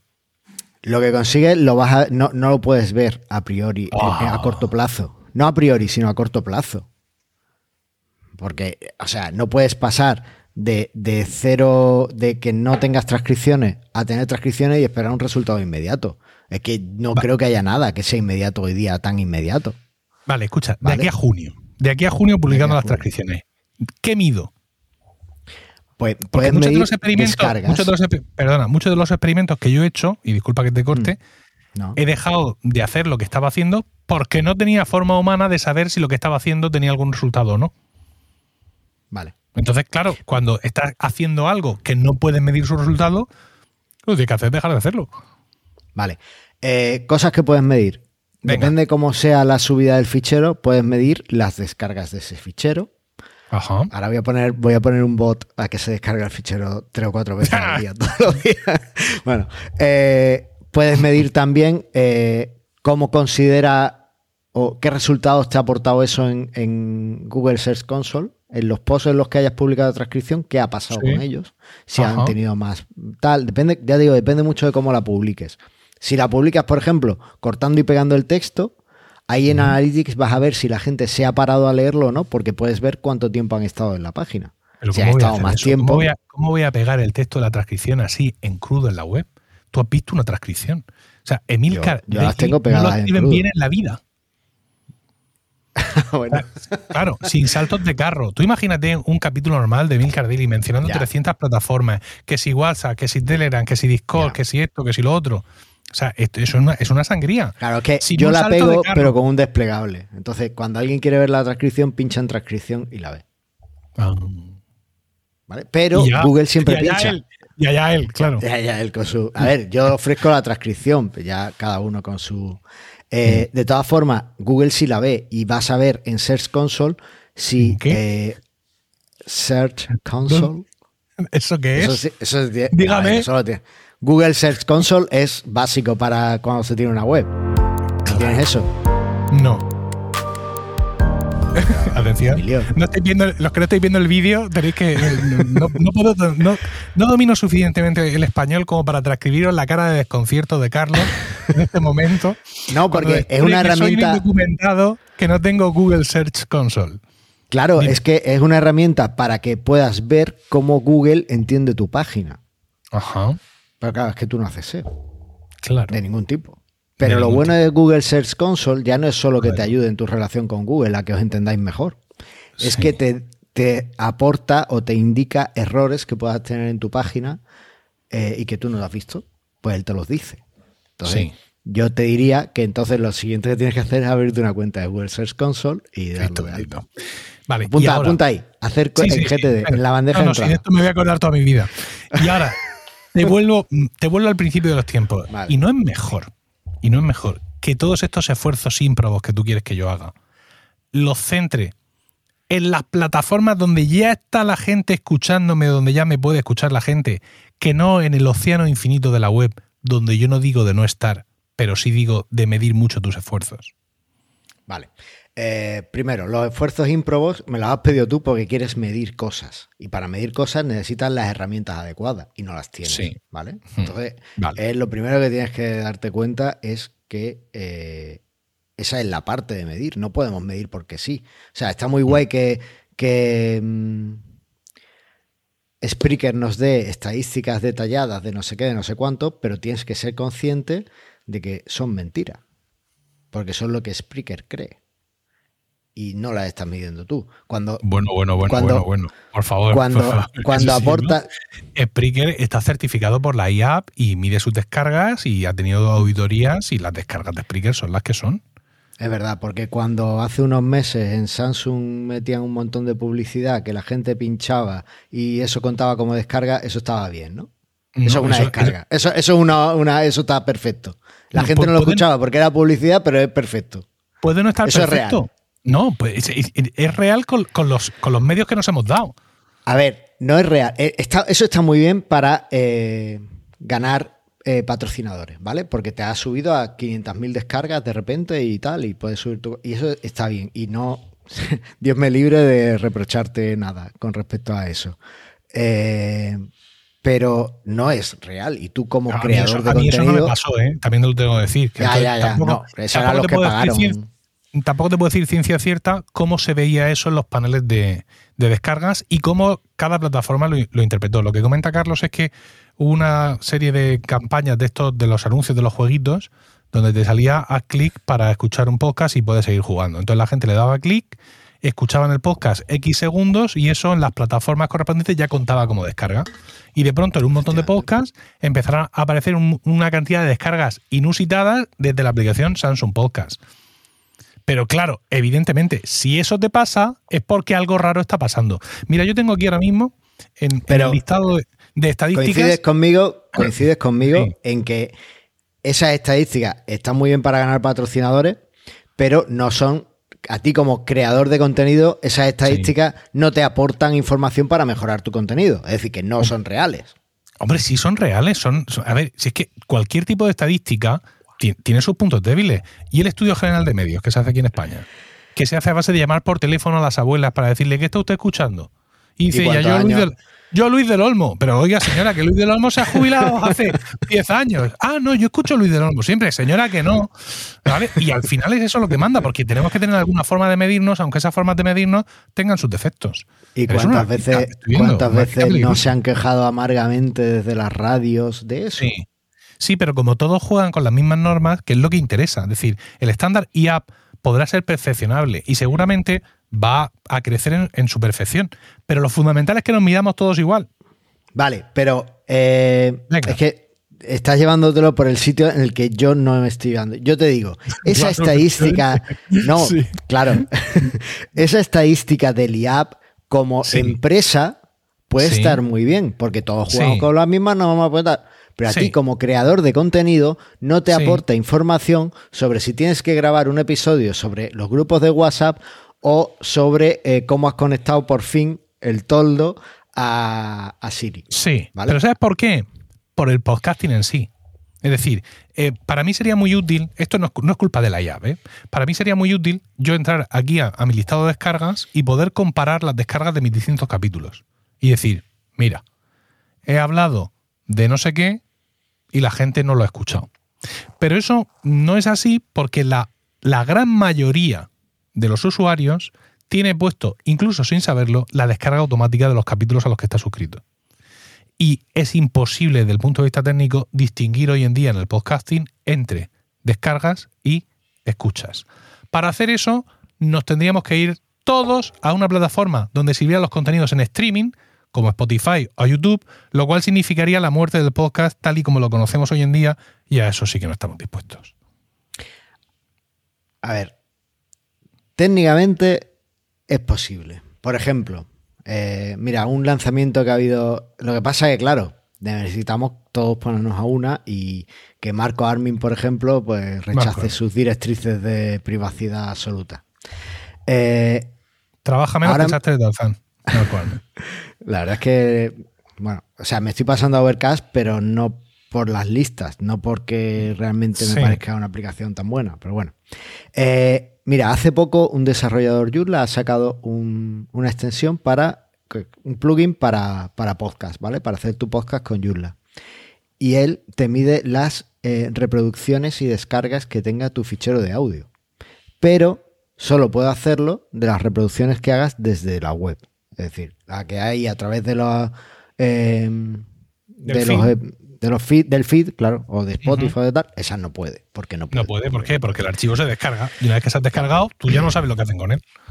Efectivamente. Pero, por ejemplo, eh, el amigo Armin, que no hace tanta. O sea, puedes descargarte los ficheros, pero por lo general lo que él promueve es que hagas streaming, pues podría hacerlo, pero no lo hace. Mm. Vale, ya, pero al bueno, final eso tam- técnicamente digamos que es que, bueno, pues. estamos vamos a intentar así. resolver Sí, otros sí. problemas, no, no problemas Vamos a- vámonos a otro tema. Vale, la Y si- y si estadística. te parece, como llevamos ya una hora y pico hablando, Sí. vamos a intentar resumir un poco cuál es tu postura con respecto a que un podcast no es ya solo que tenga que tener una página web, sino que tiene que usar, entiendo, Carlos, esa página web para algo más. Sí, a ver. Que simplemente Eh, mi postura- tenerla y poner ahí el, el player de Spreaker o de lo que sea y el post medio guarreado y a correr. ¿Qué es lo que tendríamos Vale. que hacer? O sea, ¿que- ¿de qué forma podemos aprovechar el poder de la web para conseguir más oyentes? Que además es el, es el principio de, de como tú me contestaste en Mastodon. Es decir, tú me decías, si lo que buscas conseguir, eh, lo que buscas es conseguir nuevos oyentes, tienes que hacer esto, esto y lo otro. ¿Cómo podemos aprovechar nuestra web? No ya para llegar de una forma mejor a los oyentes que ya tenemos, o que tengan allí un chisme para darle, o para pagarnos un café, sino para conseguir nuevos oyentes. ¿Qué es lo que nos propones que hagamos? Vale, mi, mi postura en esto es que no hagas un podcast. Haz contenido y distribúyelo por las mejores formas, de, de- en todas las plataformas y de la mejor forma posible. Hoy día Empezamos tenemos. Venga, sigue. no hagas un podcast, vale. Venga, te escuchamos. No hagas un podcast, haz contenido, crea contenido, ¿vale? Sí. Entonces, eh, lo primero, pues tenerlo en tu web, porque cuando tengas comunidad, lo que quieres es que la comunidad vaya a tu web y quieres que esa comunidad sea tuya. ¿Vale? Entonces intenta centralizar las cosas en tu web. La publicación en redes que se haga a través de tu web con el contenido que ya tienes en tu web. Intenta que todo sea a través de tu web.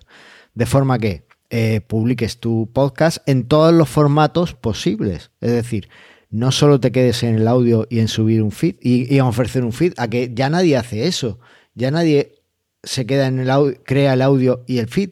No, suben el feed a Apple Podcast y de ahí lo, se distribuye al mundo. Y después algunos incluso lo suben a, Evox o lo reclaman en Evox o lo reclaman en Spotify o en Amazon Music. No se quedan solo en el feed porque lo que quieren es más difusión. Después, eh, a YouTube, aunque sea simplemente cogiendo la, la carátula del episodio y poniéndole el audio encima.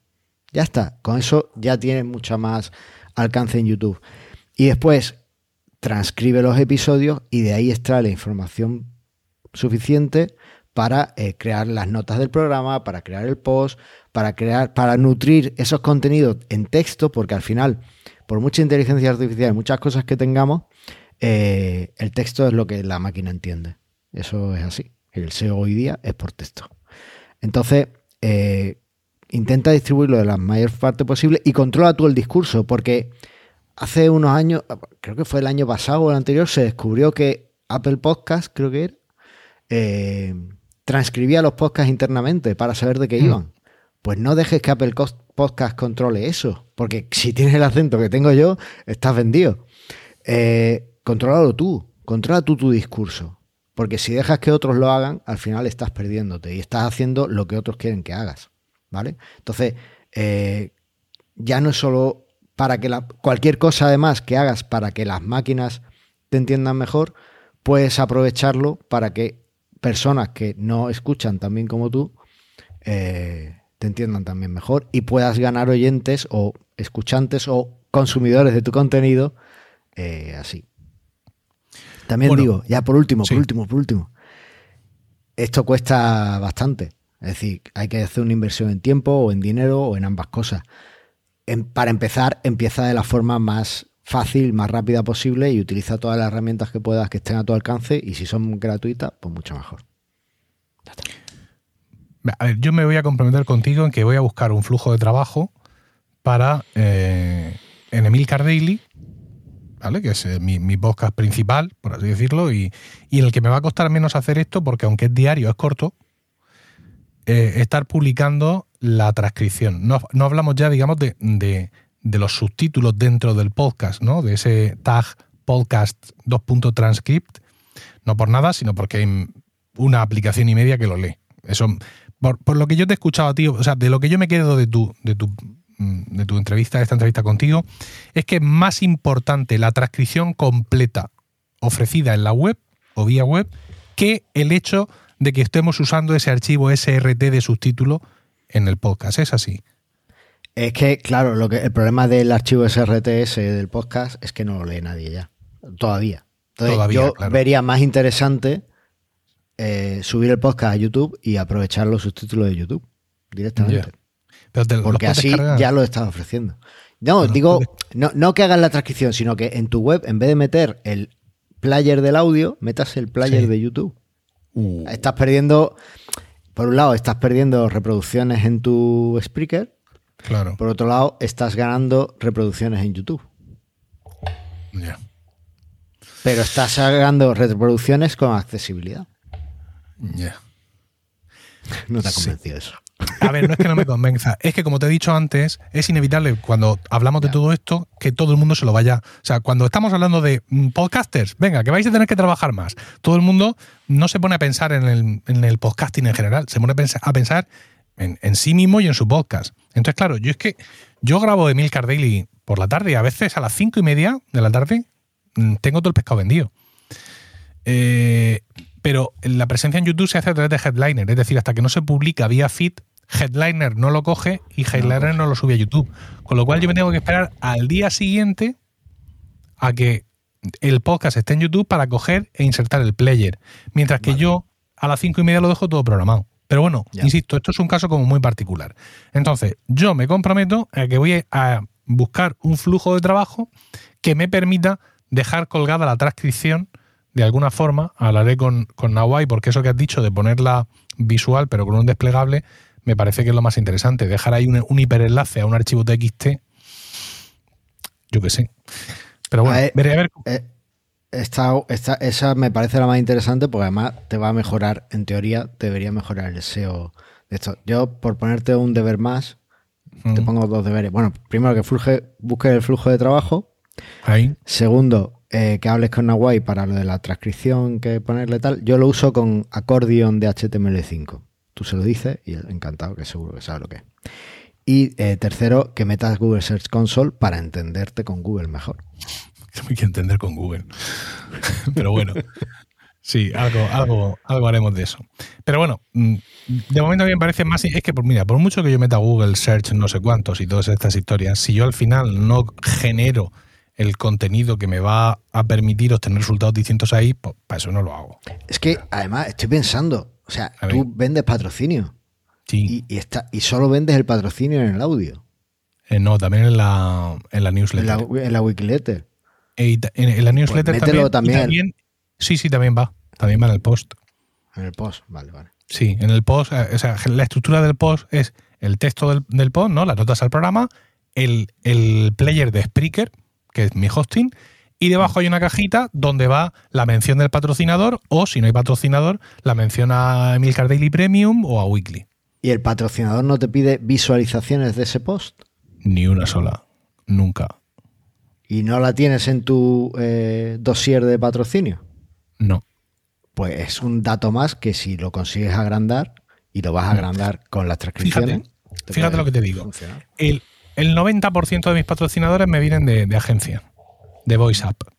Sí. Cuando en un momento dado yo les dije que estaba publicando Emil Daily también en vídeo, con, con vídeo grabado, ¿no? Con mi cara ahí puesta, sí me dijeron, oye, pues a partir de ahora, cuando nos faciliten las estadísticas semanalmente, quiero que nos incluyas las visualizaciones de YouTube. Ellos saben, porque lo saben, porque lo- eso fue, digamos, lo- eso está ya visto desde el principio, que cuando yo, ellos tienen un patrocinador, aparece la mención en el audio, el enlace en las notas del podcast y el enlace en la web. Jamás en esta vida me han pedido eh, nada de esto. Sin embargo, les dije YouTube y sí querían conocer las visualizaciones de YouTube y sumarlas a las escuchas del podcast convencional. Pero visitas Vale. al post, jamás en esta vida. Vale, bueno, pues ya está. Algo tendrá ese agua cuando no la bendicen. Claro, no, dice. A ver, el contenido en texto está muy denostado últimamente, desde que murieron los blogs, Mm. larga vida. eh, pues, pero habemos raros que seguimos consumiéndolo. Y realmente lo que ha sucedido es que el contenido de los blogs ahora lo hemos pasado a newsletter. Esto es un poco como lo de los foros de Discord. O sea, Sí. Teníamos una cosa que funcionaba, nos fuimos a otra que vemos que no funciona, la convertimos en aquello de lo que no mudamos y ahora pues así estamos. Desde Pero bueno, luego. es la evolución, supongo. Sí. Bueno, Carlos, pues nada, muchas gracias por venir a Promo Podcast No, gracias Por- a ti. Eh, con tus preceptos anarquistas de, de Lenda Est Podcasting.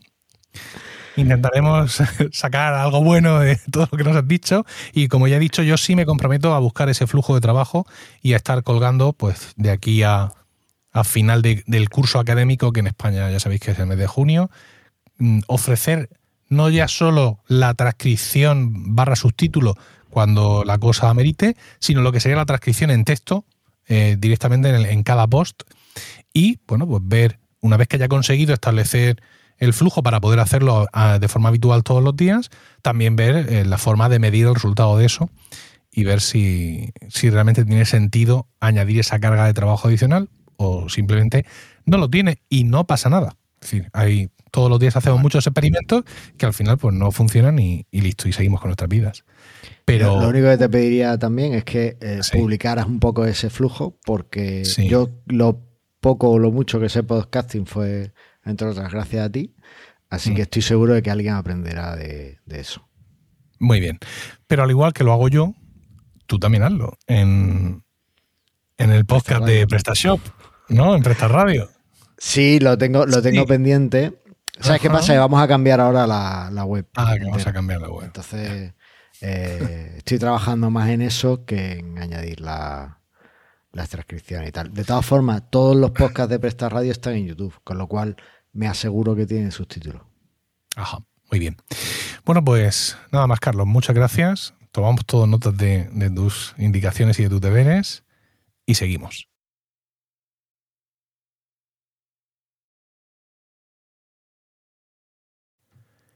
Y ya estamos en la última sección de, este capítulo de Promo Podcast, que es el debate.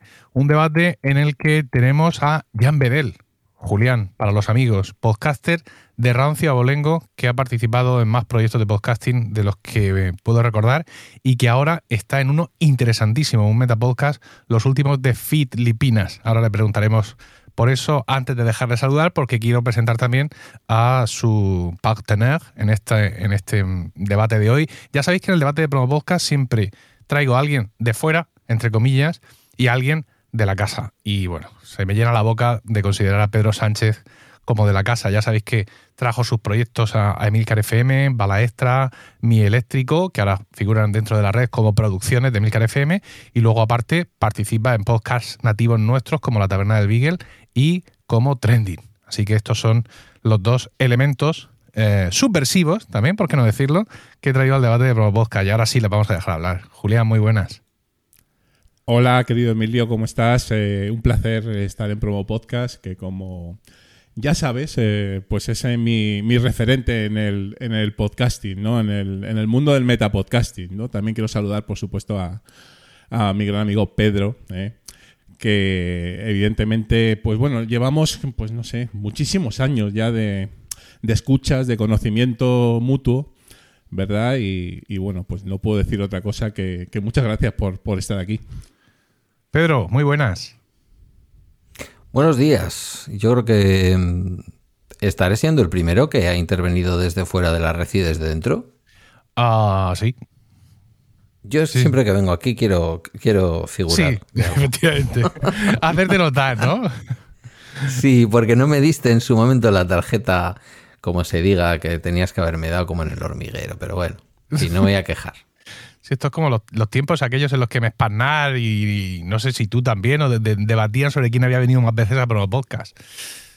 Bueno, bueno, ahí no hay debate, pero bueno. Me, alegro en general que para vosotros sea un honor estar aquí, porque para mí es un honor teneros y sobre todo un privilegio el tener la oportunidad de hacer que vuestras voces lleguen a la audiencia. Porque al final cuando invitas gente a tu podcast, sea de lo que sea, eh, lo haces con el convencimiento de que, bueno, de pasar un buen rato charlando con con amigos que lo son o con amigos que lo, que lo, que lo pueden ser, ¿no? Porque muchas veces también entrevistas a gente desconocida. Y sobre todo en la fe ciega de que estás mejorando en general la vida de tus oyentes porque les estás aportando cosas interesantes. Y esto es lo que, lo que yo creo que estamos haciendo también hoy. Y como he dicho, Julián tiene ahora eh, su proyecto más caliente, es un proyecto de metapodcasting, es decir, un podcast como Promo Podcast, un podcast que habla sobre podcasting, porque no hay nada que le guste más a un podcaster que hablar de podcasting, y se llama Los últimos de Feed Lipinas. Ojo ahí, putupunchis, con lo de Feed Lipinas, y luego ese, esa referencia a esa película, ¿se llamará así en todas partes? ¿O es de estas películas, Julián, que solo se llama así en España y en otros sitios se llama de otra manera, y nadie más allá de nuestras pues fronteras sabe de qué hablamos? Yo apostaría que es en España pero tampoco lo podemos eh, eh, decir con, total seguridad, ¿no? Pero sí que es cierto que aprovechando un poquito el, tema, el tema filipino, ¿no? Y, como bien dices, metiendo ahí la cuñita del feed, pues eh, sí, efectivamente, arranqué un, un, proyecto que en principio era muy humilde y ni siquiera había podcast porque era simplemente pues recomendar eh, podcasts eh, independientes que tuvieran feed en abierto. Y bueno, en principio sin ánimo de lucro, luego eso lo he ido relajando un poco, luego sí que te comento. Y arrancamos en noviembre del 2021. Em, y, pero claro, evidentemente, eh, pues uno, uno es un animal podcastero en el sentido de que disfruta mucho grabando. Y como no tenía proyecto tampoco, porque acabó pues en su momento Invita a la Casa, luego tuve otros proyectos, como dijiste. Pues nada, pues me metí de lleno en, el tema de, grabar los últimos de Filipinas en podcast eh, y con, pues evidentemente, buscando también un, buen amigo que, se prestó a, acompañarme en el proyecto, que como ya sabéis es eh, mi gran amigo Arcaich Morillo, arroba arcachofas, en Twitter, Mastodon y todos los sitios por ahí. Y que entre los dos, bueno, pues sacamos adelante un, en principio, proyecto de metapodcasting donde básicamente recomendamos podcasts, eh, hablamos de actualidad, también tenemos charlas pues con gente a la que recomendamos que venga al, programa un poquito a, comentarnos su podcasting y también con la sección muy disfrutona de Old School que yo creo que, bueno, pues pone en valor un poco ese mm, metapodcasting, ese podcasting más antiguo y para mí donde yo lo viví como, como mis comienzos, ¿no? Y, y donde yo cogí pues todo, todo esa expertise y quería poner también en valor y traer un poquito a, esa gente que empezó, ¿no? Que empezó toda esta historia. Y, bueno, pues llevamos 19 episodios. La semana que viene grabamos el 20. Y muy bien, de momento, de momento ahí estamos, ¿no? Un poco haciendo comunidad, que es importante. Ya tenemos eh, pues gente que, nos va siguiendo y pues grabando, que es que lo que nos gusta. El podcast comenzó en mayo del año pasado, aunque son capítulos largos, por qué no decirlo. Eh, hay, campo, ¿eh? O sea, que os podéis poner al día y si os gusta el metapodcasting, pues podéis coger, escuchar el último, evidentemente, para estar al día de tal, pero es uno de estos podcasts que puedes coger desde el principio, ¿no? Cogerlo por la punta y que, y que muy bien. Tenéis un grupo de Telegram mm, para todo esto. Bueno, como ha quedado ya claro, es un, es un proyecto, un podcast que mm, busca difundir el, los podcasts independientes con feed en abierto, que es como, un, como una cosa rara mm, si me lo dijeran en 2006, porque en 2006 yo diría, ¿y qué, ¿y qué vas a difundir si no? O sea, ¿qué es esto del feed en abierto? Bueno, pues claro, vivimos tiempos oscuros y, hace falta eh, una defensa constante de los principios del podcasting y, Julián y su comunidad y Arquechofas así, así lo hacen. Eh, me llama la atención, yo estoy en vuestro grupo de, de Telegram, y me llama la atención que, no sé, como el 90% de los enlaces que se comparten en ese grupo, de los feeds, de los enlaces a capítulos, son de Evox. Y me llama la atención porque en un, en un grupo que promueve el podcasting en abierto e independiente, que sea, sin embargo, Evox el mayor vehículo de difusión de esos podcasts cuando es una plataforma mm, fidicida. Es una plataforma que tiende a, a, masacrar al feed. O sea, yo lo, tengo clarísimo. Yo mm, no sé qué opinará Pedro, pero yo creo que Evox está a dos hojas de Excel de cortar todos los feeds. Es decir, en cuanto ellos comprueben las escuchas de sus podcasts, de dónde vienen el mayor porcentaje, y hagan un poco de hechicería con los números, no les tiene que resultar difícil justificar políticamente que se ha acabado el feed y todo se queda aquí dentro. Entonces, no, sé... ese Sí. Sí, sí, iba a decir que y es que además las pruebas le dan la razón. Quiero decir que la mayor, la mayor parte, hay, hay honrosas excepciones, pero la mayor parte de los podcasts nativos de Evox mm. tienen fundamentalmente sus escuchas en Evox. Con lo cual estaría más que justificado, aunque como veremos luego, Evox es la gran perjudicada eh, de este resurgir de un podcasting no de feed en manos de quizás a partir de ahora YouTube y hasta ahora en estos últimos años Spotify, con lo cual están en un terreno un poquito pantanoso. Porque han, sido soporte también del, podcasting de feed, como sabemos, apoyando a las JPod y dando muchos años soporte a podcast de manera gratuita para que pudieran alojar y todo lo demás, ¿no? Sí. Yo he tirado la toalla, preguntaba, Emilio. Dime, dime. No, te, decía que yo he tirado un poco la toalla porque, a ver, en mi experiencia, nosotros defendemos el feed, efectivamente, pero ya casi nadie eh, lo utiliza. Es que es la realidad. O sea, para, para difundir en redes sociales es ya una rara avis total. Yo, porque, bueno, porque soy así, yo siempre pongo mi feed eh, en todos los lados, pero soy ya de los poquitos. Entonces, casi todo el mundo utiliza Evox y, y, Spotify, ¿no? Entonces, y claro, yo digo, bueno, pues utilizar Podcast Index, ¿no? Pero tampoco. Bueno, pues mira, vamos a ver. Yo creo que no, no lo vamos a superar, ¿no? O sea, mm. eso ya es así. Entonces, bueno, pues habrá que adaptarse. Vamos a ver si esto que dice Julián es cierto, porque eh, vamos a empezar ya con nuestro debate directamente. 19 millones de usuarios en España consumen podcast, lo que se traduce en el 58% de los, madre mía qué palabra, internautas españoles, según el cuarto estudio llamado Estado de la Voz y Audio en España, un informe desarrollado por la consultora de publicidad y marketing Prodigioso Volcán junto a la compañía de investigación de mercados Same MC. Y tenéis el enlace en las notas del podcast por si queréis ir echándole un vistazo. Es un informe que tiene cuatro secciones, podcast, audiolibro, altavoz inteligente, asistente de voz y yo quiero que nos centremos evidentemente nosotros hoy en el podcast, que empieza con esta afirmación tan rotunda. Casi el 60% de los internautas españoles escucha podcast. es, un, es un número, o sea, es una afirmación que, que surge, causa en mí un sentimiento encontrado. Por un lado, me gusta creérmelo y por otro lado, querría creérmelo pero me cuesta. ¿Vale? Porque yo, de verdad, aparte de el tema de los internautas, o sea, de separar lo que es la población de la población que navega en Internet, bueno, sí hay un porcentaje, los niños, los muy ancianos, etcétera, pero me parece, Pedro, un porcentaje exageradísimo. Eh, no sé qué, muestra, eh, o digamos, el perfil demográfico de esta encuesta, pero me parece un porcentaje demasiado optimista. Em, debo empezar diciendo que a mí la encuesta me ha parecido curiosa, interesante. Y mientras que te has ido por ahí a terminar de rematar el comienzo del, del, capítulo, estábamos ya, Julián y yo aquí dándole. Em, para mí es una demostración bueno, y, hay que decir, lo de internautas lo podemos ir llevando al diccionario en donde está nuevas tecnologías y este tipo de cosas, estas palabras que ya pasaron a otra vida.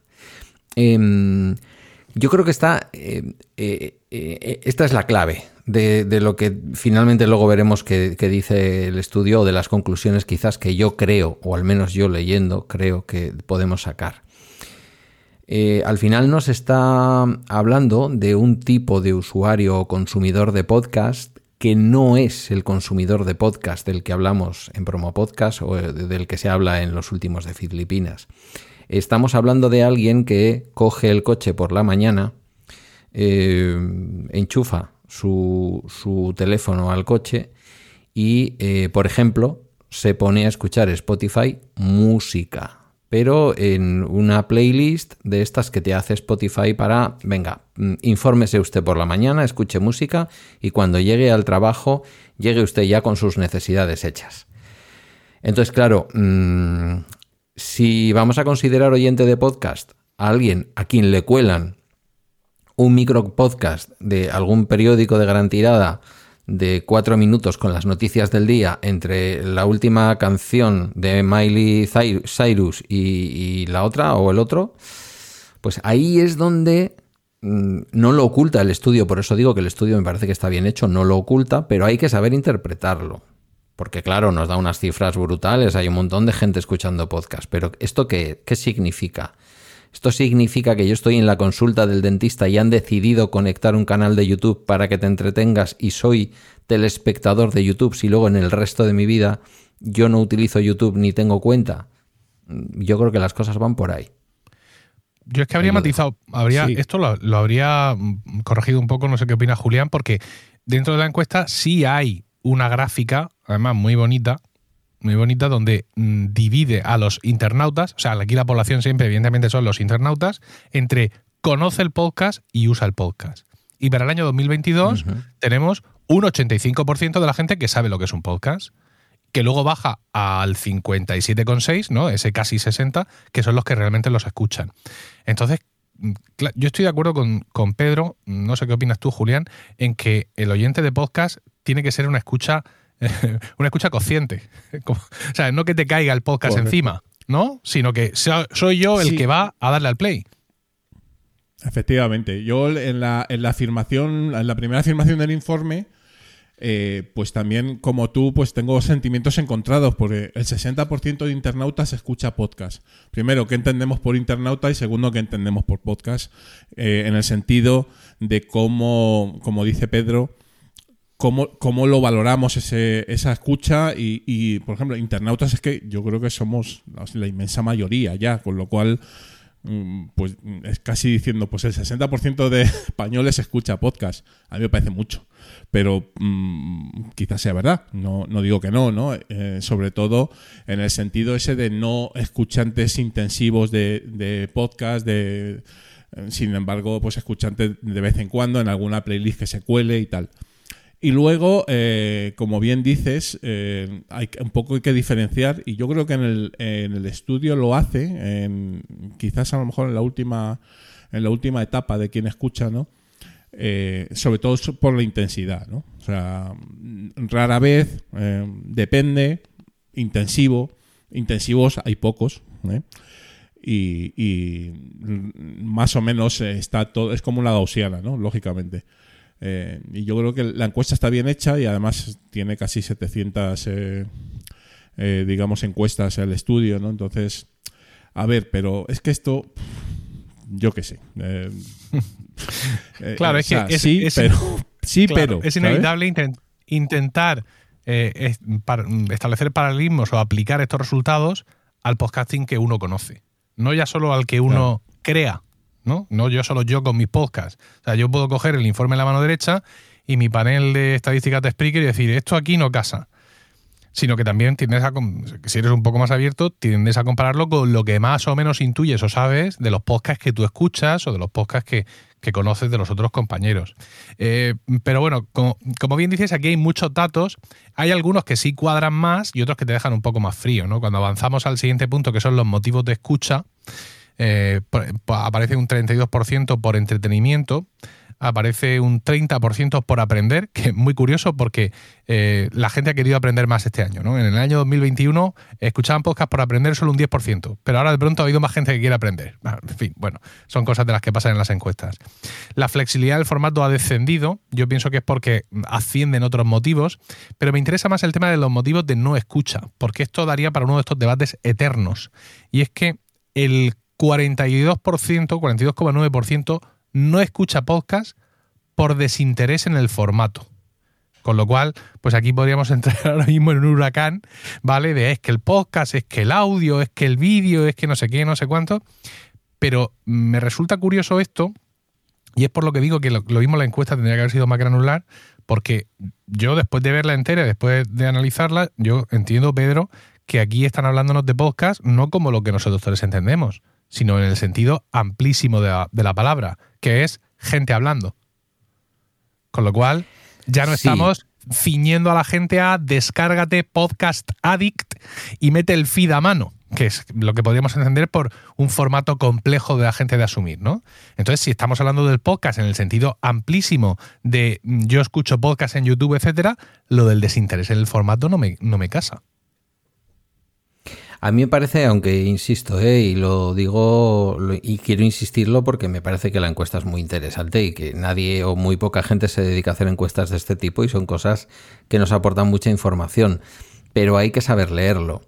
Efectivamente, mm, como tú dices, es- quizás se agradecería un poquito más de granularidad a la hora de bajar un poquito más a lo concreto porque, por ejemplo, nos habla de que hay un montón de gente, no sé si luego lo vas a mencionar, que escucha en eh, modelos freemium. Y dices, ¿cómo en modelos freemium? Perdona, escucha, eh, ¿de qué estamos hablando? Si bien es verdad que hay sistemas como el propio Evox que te permiten dar un podcast en abierto y el siguiente podcast te dice, mm, ya si quieres escuchar, vete a Evox. Vale, eso sería un modelo freemium, pero ¿a qué se está refiriendo cuando se refiere modelo freemium? en este caso la, la encuesta. Se está refiriendo a un montón de gente que está escuchando podcasts en Spotify sin pagar la cuenta. Punto. No nos volvamos locos. Dice, ¿de, qué hablan? Hablan de eso. Eh, no les ha llamado la atención lo suficiente como para tirar del hilo. Algo que yo creo que ya mencionaste tú el otro día, no sé si en un weekly o en un daily o, o donde te lo escuché, posiblemente porque ya habías leído esta encuesta, eh, mencionando la enorme diferencia que hay en el liderazgo de Spotify en plays y el liderazgo de Apple Podcast en escuchas. Eh, que sería algo así como los que se descargan y los que escuchan un podcast mmm, como podrían escuchar, insisto nuevamente, música. Y entonces, a mí, como podcaster del... Le decía antes a Julián que me gusta un... Estoy con un término nuevo, trabajándolo bastante. Eh, que si podcasting amateur, que le gusta mucho a Julián. Que si podcasting eh, ciudadano, que si... Yo digo, podcasting de comunidad. Aunque hay podcasting de comunidad que también puede ser en un momento dado un podcasting distinto al que podemos estar pensando. Eh, a mí me interesaría que hubieran desarrollado más quiénes son los que hacen a Apple Podcast líder en, el podcasting que se descarga y se escucha. Aunque luego digan también por ahí, no sé si en esta encuesta o en la de PodTrack, que un tercio aproximadamente de las escuchas, de las descargas, se considera que no se terminan convirtiendo en escuchas. ¿vale? Lo, cual tampoco me parece tanto. A veces hubiera pensado que, es más. Entonces, mm, creo que dice y, y trae a colación cosas muy interesantes pero creo sinceramente, sin darnos las de expertos en nada, yo por lo menos no, algunos habéis escrito algún libro, pero yo no, pero se necesita un poquito de eh, conocimiento previo del mundo del podcasting para saber interpretar bien qué es lo que dice la encuesta. Es lo que me parece. Y, por otra parte, quizás es al público al que se dirige. Yo creo que esto está dirigido a personas muy interesadas en el negocio del audio.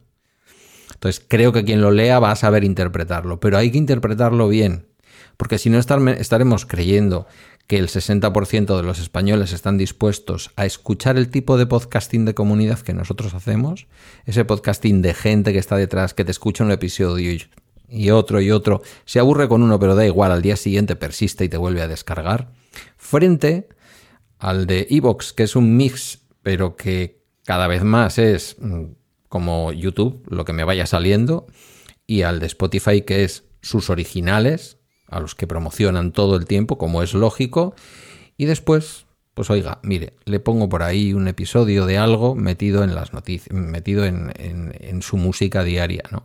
Que calculo yo que deben de ser noticias del país o el, o el podcast del diario.es o alguna cosa de estas que ellos consideran que a las 7 de la mañana conduciendo el coche eh, pues te, te, interesa escuchar una cosita de cuatro minutos con las noticias.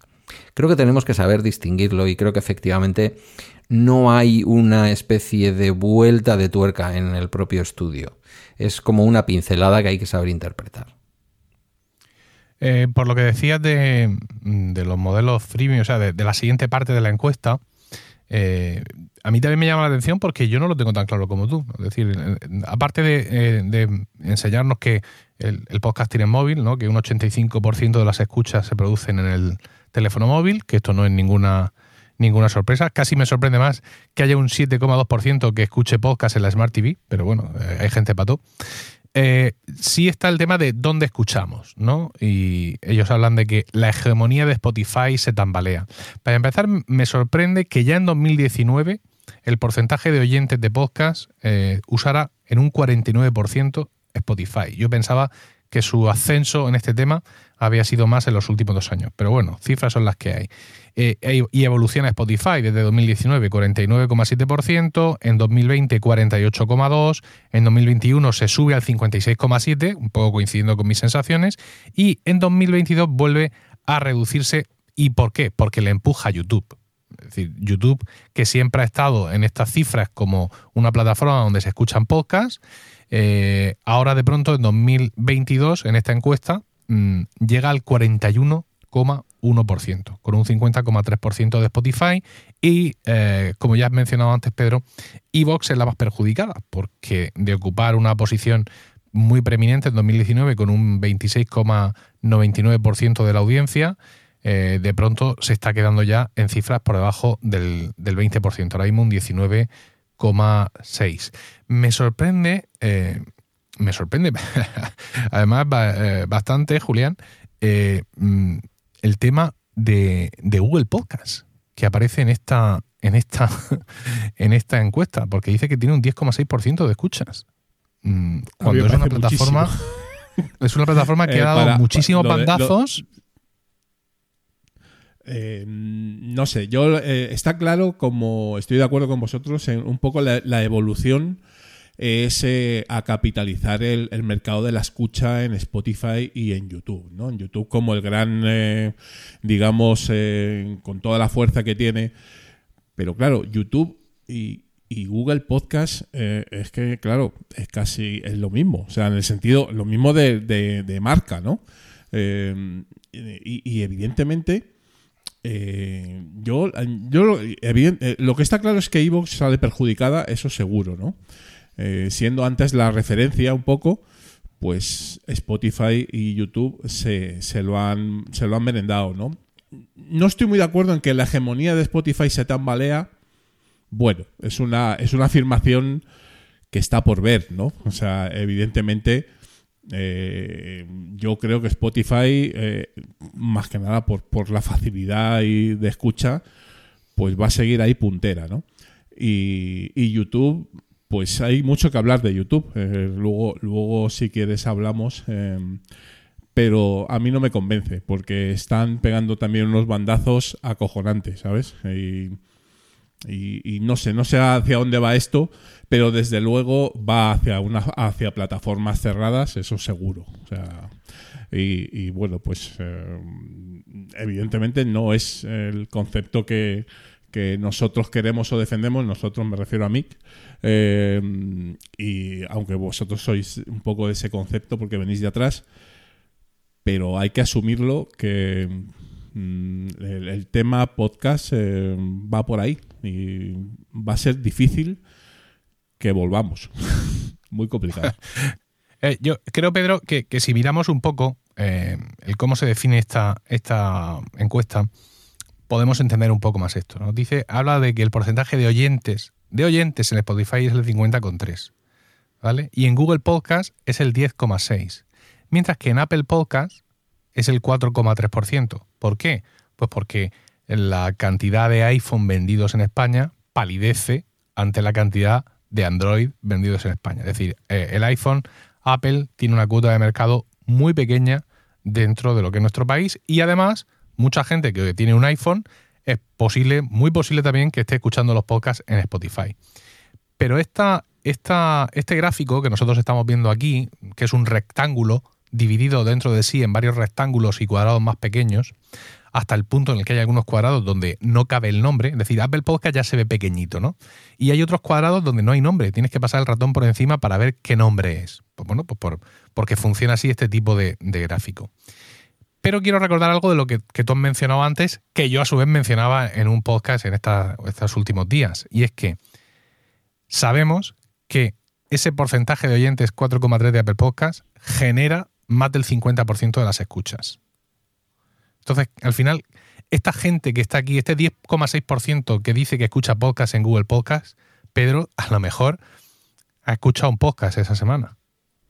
Y nosotros estamos aquí tirándonos los pelos cuando realmente claro. estamos simplemente contando cabezas, como si contábamos pollitos. Pero no estamos contando lo que importa realmente en este caso, que son las descargas, se conviertan o no en escuchas, que eso al final es un arcano pero eh, eh, creo, creo que estos gráficos tendrían que empezar a trascender mm, por descargas y no tanto por número de personas.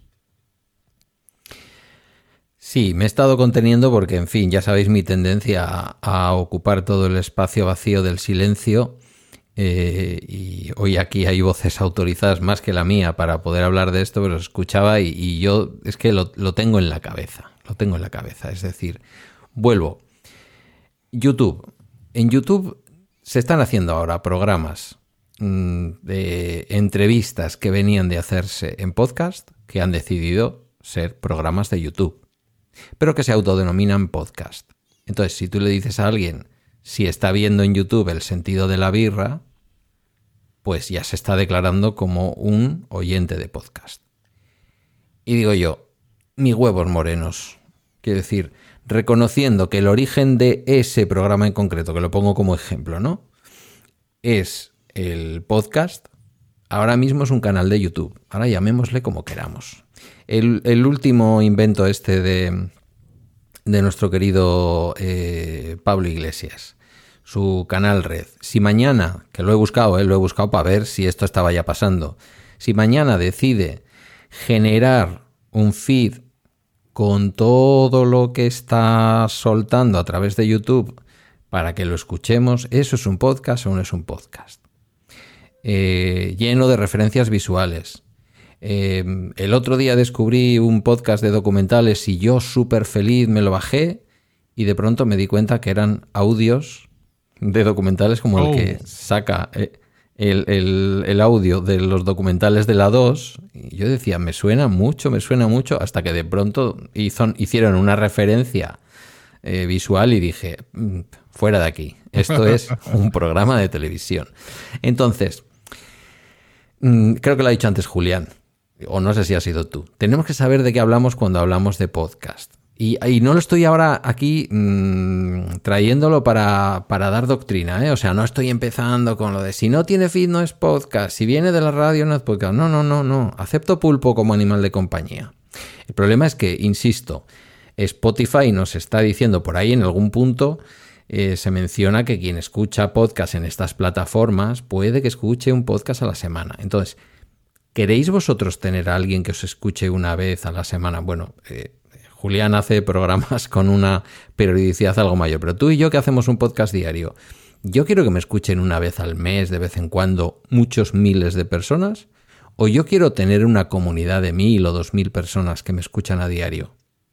Y yo creo que eso, en el podcasting del que hablamos habitualmente aquí, o del que se puede hablar en, en- en otros eh, metapodcasts, digamos, de toda la vida de la comunidad, eh, pues, pues creo que hablamos de otra cosa. Y de esa otra cosa es de lo que habla la encuesta cuando menciona el liderazgo de Apple Podcast en, en ese otro tipo de forma de escuchar, que creo que es la que nosotros necesitamos. Porque si no, Evox es como el canario en la mina. Sin haber sido nosotros nunca parecidos a Evox, hemos podido compartir muchos valores y muchas de las cosas que Evox defendía y estaba haciendo, con un gran cariño además por su CEO, que, insisto, siempre ha apoyado el podcasting independiente, pero si queremos ser algo como Spotify o algo como YouTube, incluso ahora mismo algo como Evox, terminaremos devorados por una maquinaria en la que no podemos competir y a la que no pertenecemos. Dicho lo cual, hay que estar en Spotify, hay que estar en YouTube, hay que estar en Evox y hay que estar en lo alto de la montaña de Montserrat. Pero, y, y esto lo digo yo después de haberle dicho una vez a, a, a Roberto Ruiz Sánchez, creo que en la época en la que estábamos en AV Podcast, digo, "Pff, ni me molesto yo en mandar mis podcasts a Spotify. ¿Quién va a entrar en Spotify y escuchar podcasts? O sea, que decir que me pasa como a ti con, los, con las cosas de Apple, que hay que escucharme y pensar lo contrario para acertar, ¿no? Cabrón.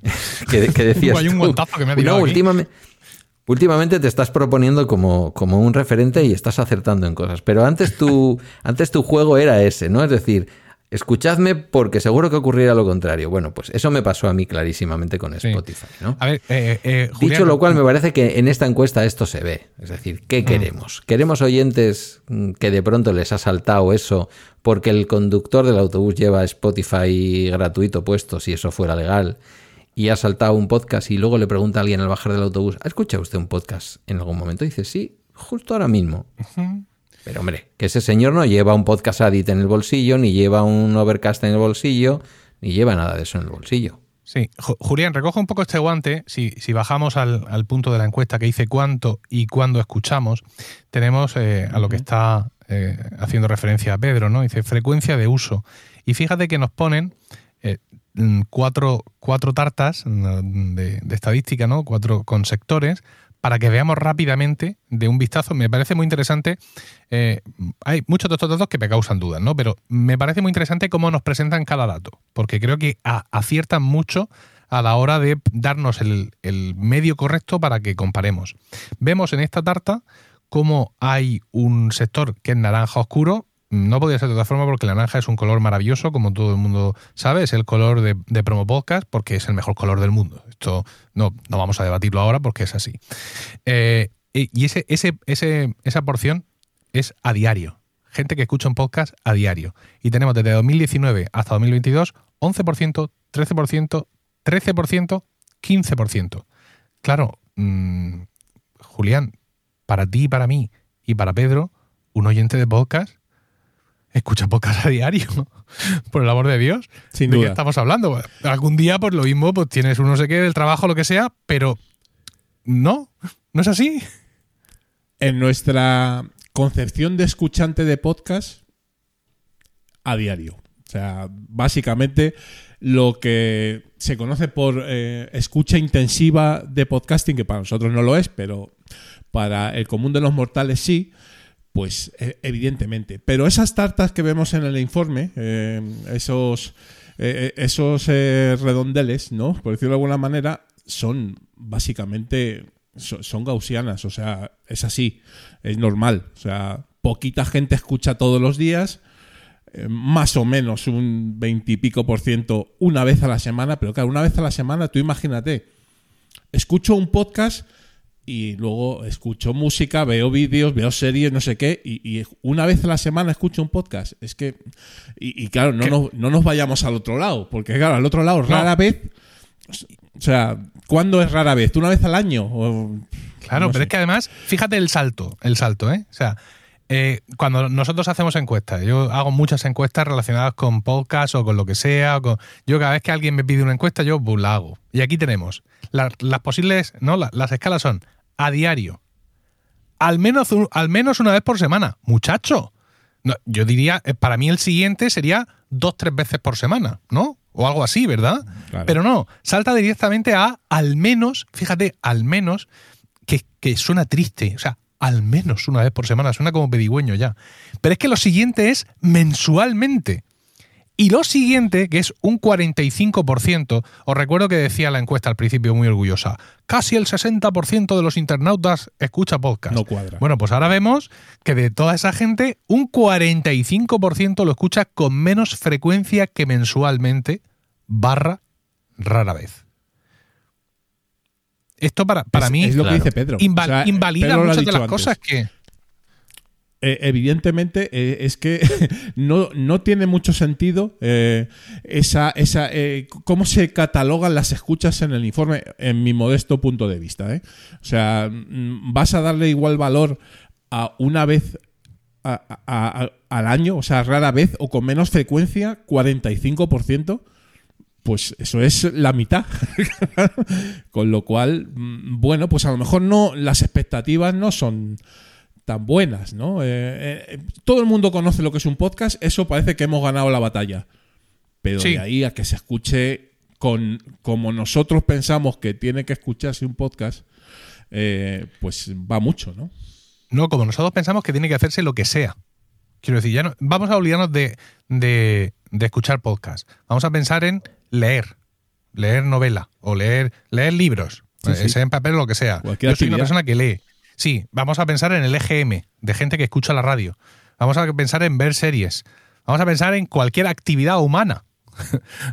Yo, desde luego, mm, no, no saldría mm, golpeándome el pecho diciendo que el 60% lo hace, si de ese 60% un 45% lo hace con menos frecuencia rara vez. O sea, yo realmente si cojo esta, esta encuesta con las cifras de 2022, yo no titularía un 60% de los internautas escucha podcast, yo titularía un 25%. Porque al final escuchar podcast voy a ser bondadoso, para mí es a diario o al menos una vez por semana. E insisto que estoy siendo bondadoso. Porque pienso que en ese al menos una vez por semana habrá gente que escuche dos y tres veces o tres días por semana podcast. O chico, mm, mira, mi trabajo es el que es, ¿sabes? Soy policía local. No puedo estar escuchando podcast mientras trabajo. Y por la tarde o cuando salgo de trabajar estoy con los críos hasta el culo. Para mí el día del podcast es el sábado. Limpiando la casa, cuando no tengo turno, lo que sea. Vale, muy bien. Pero yo diría que un 25%.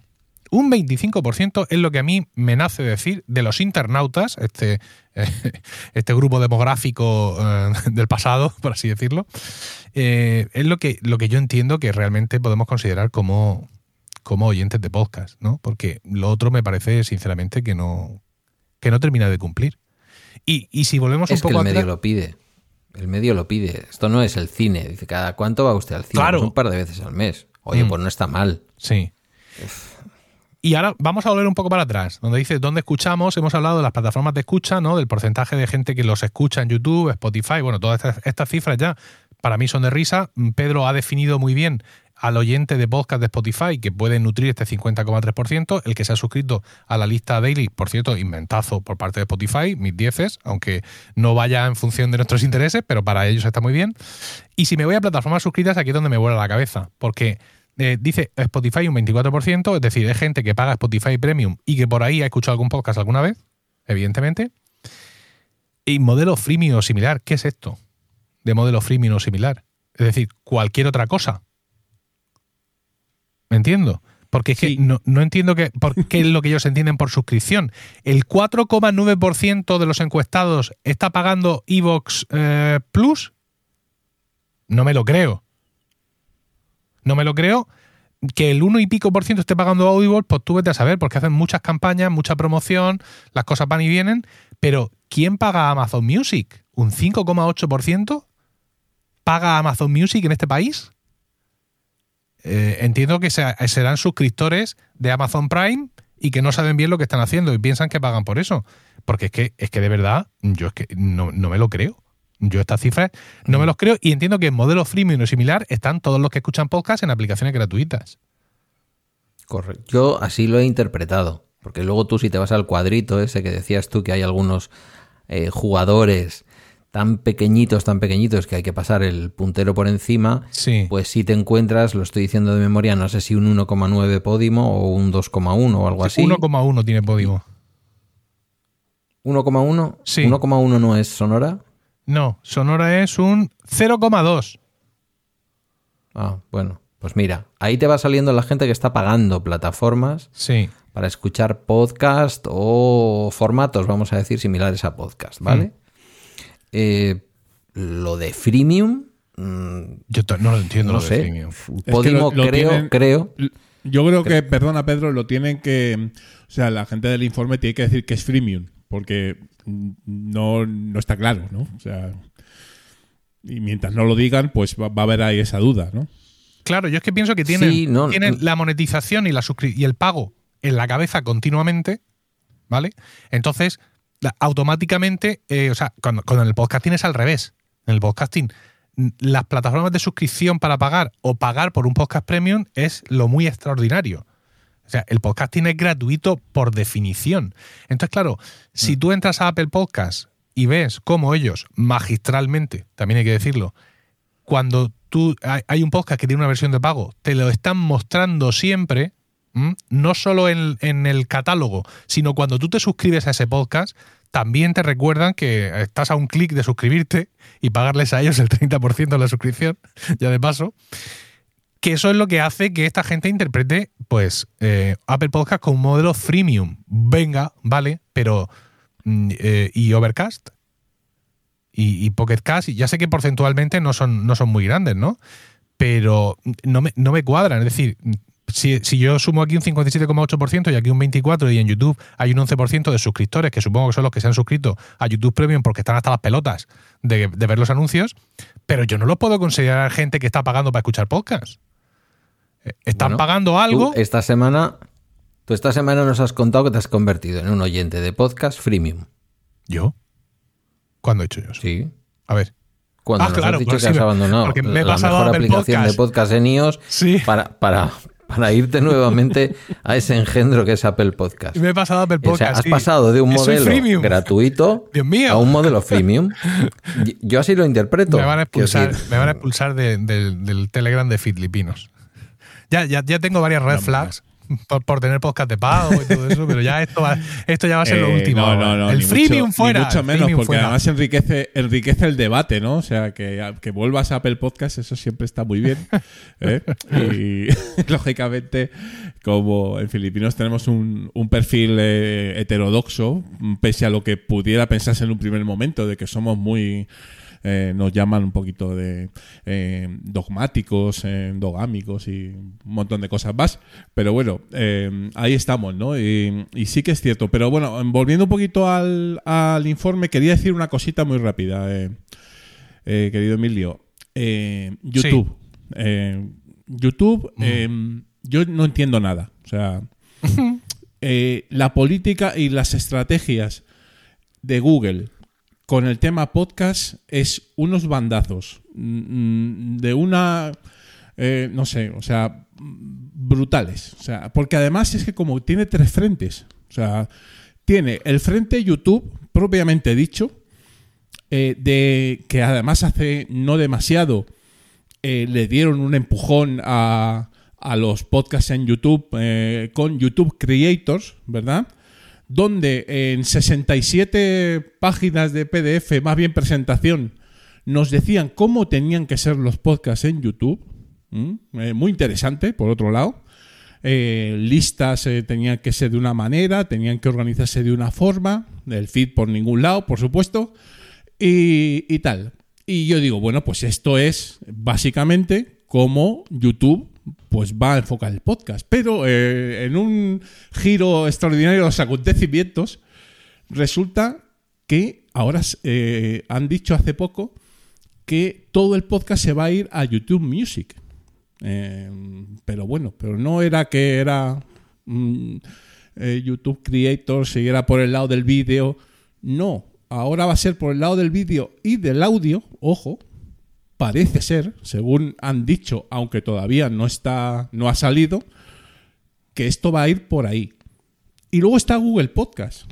O sea, mm, que es como eh, históricamente cómo habían enfocado eh, la gente de Google el podcasting y ahora hay un batiburrillo que yo exactamente no entiendo nada. Yo no sé si vosotros sabéis eh, algo más o...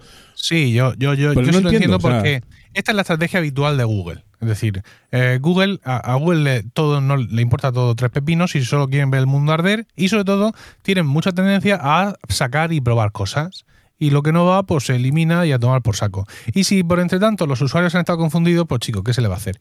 Venimos de una época oscura donde había tres o cuatro plataformas para escuchar podcasts en Google.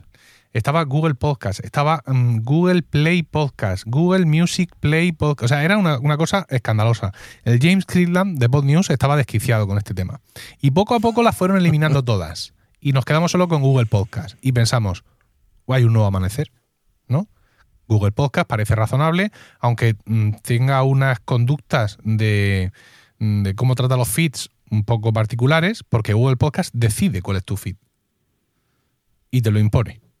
¿no? He, encontrado este feed que es mejor. No, ya, pero escúchame. Es que este feed que has encontrado es el de Spreaker. Pero yo quiero que uses este, este que yo te doy. Mira, que es feeds.emilcar.fm. Porque es una redirección, sí, pero la he hecho yo. Y redirige al de Spreaker. Y sobre todo te lo estoy diciendo yo, que es mi podcast. ¿Y por qué haces esto? Pues porque si un día me voy de Spreaker, yo no tengo que andar cambiando todo el mundo de feed. Porque están suscritos al que tiene mi dominio. ¿eh? Soy, soy el máster del universo. Vale. A las tres semanas he encontrado un feed nuevo. otra vez te manda el de Spreaker. Es insufrible. Hubo un tiempo en que lo desactivaron y además lo anunciaron como característica. Ahora el feed que tú nos das ese es, el, es el que se queda. Que es como decía, hombre, pues muchas gracias, caballero. Pero luego alguien le dio un botón y la cosa ha vuelto a donde estaba. Entonces, como tú bien dices ahora mismo, está el tema de YouTube. Por un lado, lo que parece ser que es que en YouTube Music, la aplicación, eh, es donde iban a estar los podcasts, pero por otro lado, contraatacan con el tema de los podcasts en YouTube como plataforma de vídeo. Y lo hacen de una forma que sí me parece interesante, más allá de que coincida con, mi dogma, ¿vale? Y es que eh, al principio hubo mucha decepción, porque cuando mm, se fue esto expandiendo y los creadores vimos que en, YouTube Studio teníamos el botón de subir un podcast, pues hubo emoción. Uy, a ver cómo será esto, tal, tal. Bueno, ya pues al final el podcast no es sino una lista de reproducción, más. Una lista de reproducción más que tú tienes en tu canal donde pues tú efectivamente dices, este es mi podcast y haces como haríamos nosotros, ¿no? Nombre del podcast, promo podcast, descripción, un podcast, no sé cuánto, y luego ahí es donde tú vas a subir los vídeos de tu podcast.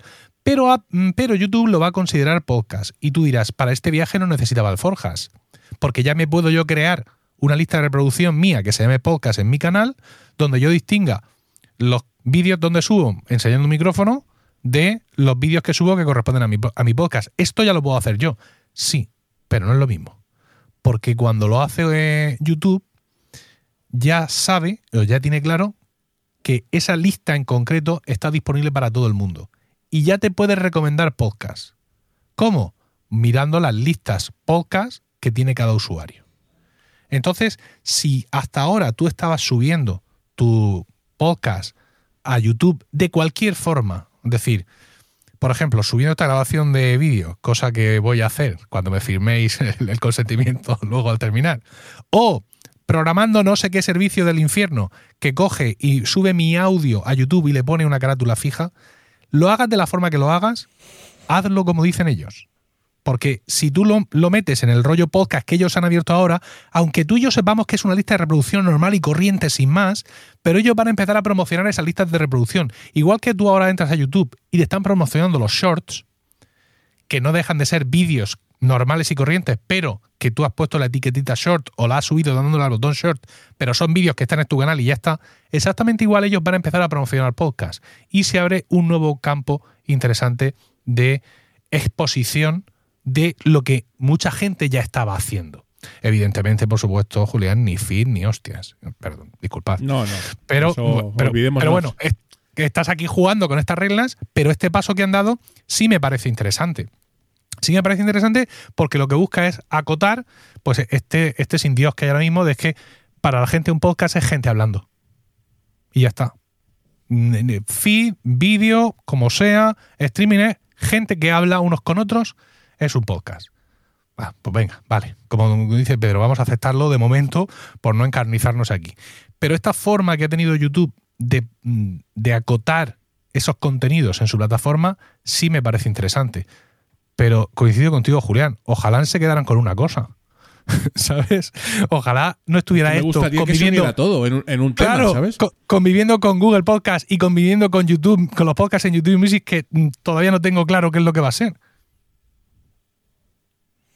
Va a ser lo mismo que es la música en YouTube Music. Eh, un lugar que va a tener, eh, está un año, uh, de un año, por Dios, Dios no lo quiera, un mes probando YouTube Premium.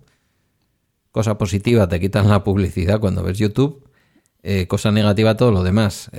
Intentas tener una interfaz para escuchar música y lo primero que tienes que decidir es si quieres escuchar música con, con el vídeo o sin el vídeo. Uh. Que alguien lo puede vivir como una riqueza, me dan a elegir. Pero nuevamente, mm, o sea, yo creo que YouTube tiene en su cabeza el vídeo sí o sí. Le llamarán podcast, permitirán que lo escuches con la pantalla sin apagarse si pagas el premium, todo lo que sea. Pero no nos olvidemos de una cosa que es una primicia, nunca se ha dicho. Google es una empresa de publicidad.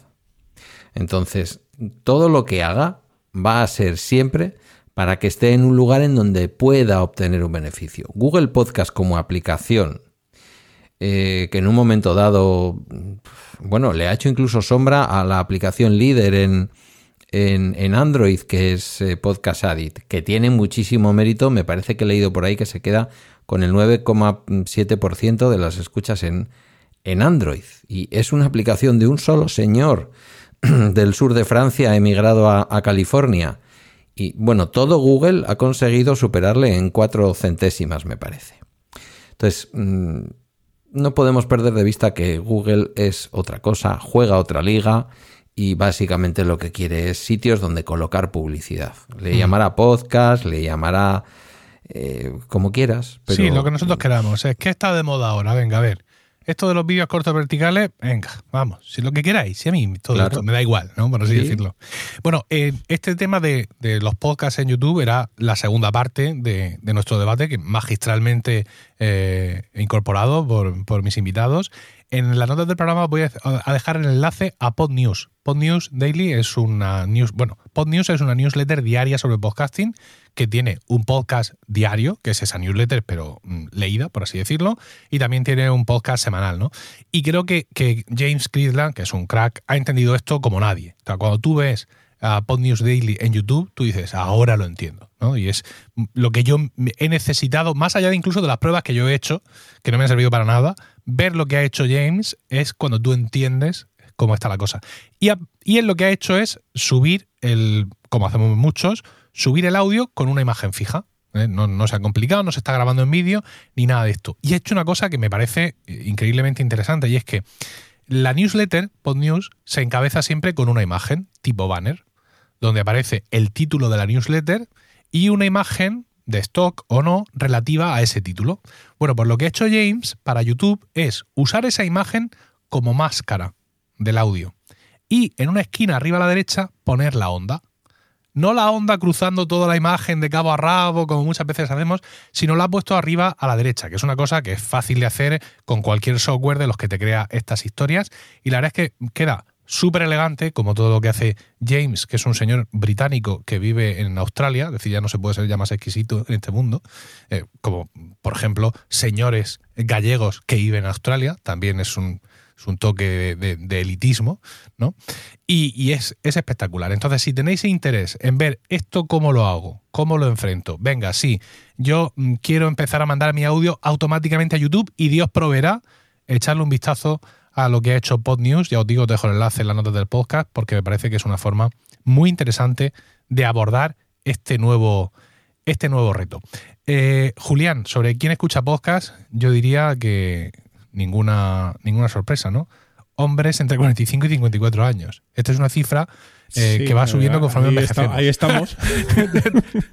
dentro, de, dentro, de, dentro de unos años, cuando nosotros seamos más mayores y estemos aquí, ¡esto del fin jamás morirá! ese, ahí pondrá hombres entre 55 y 65 años.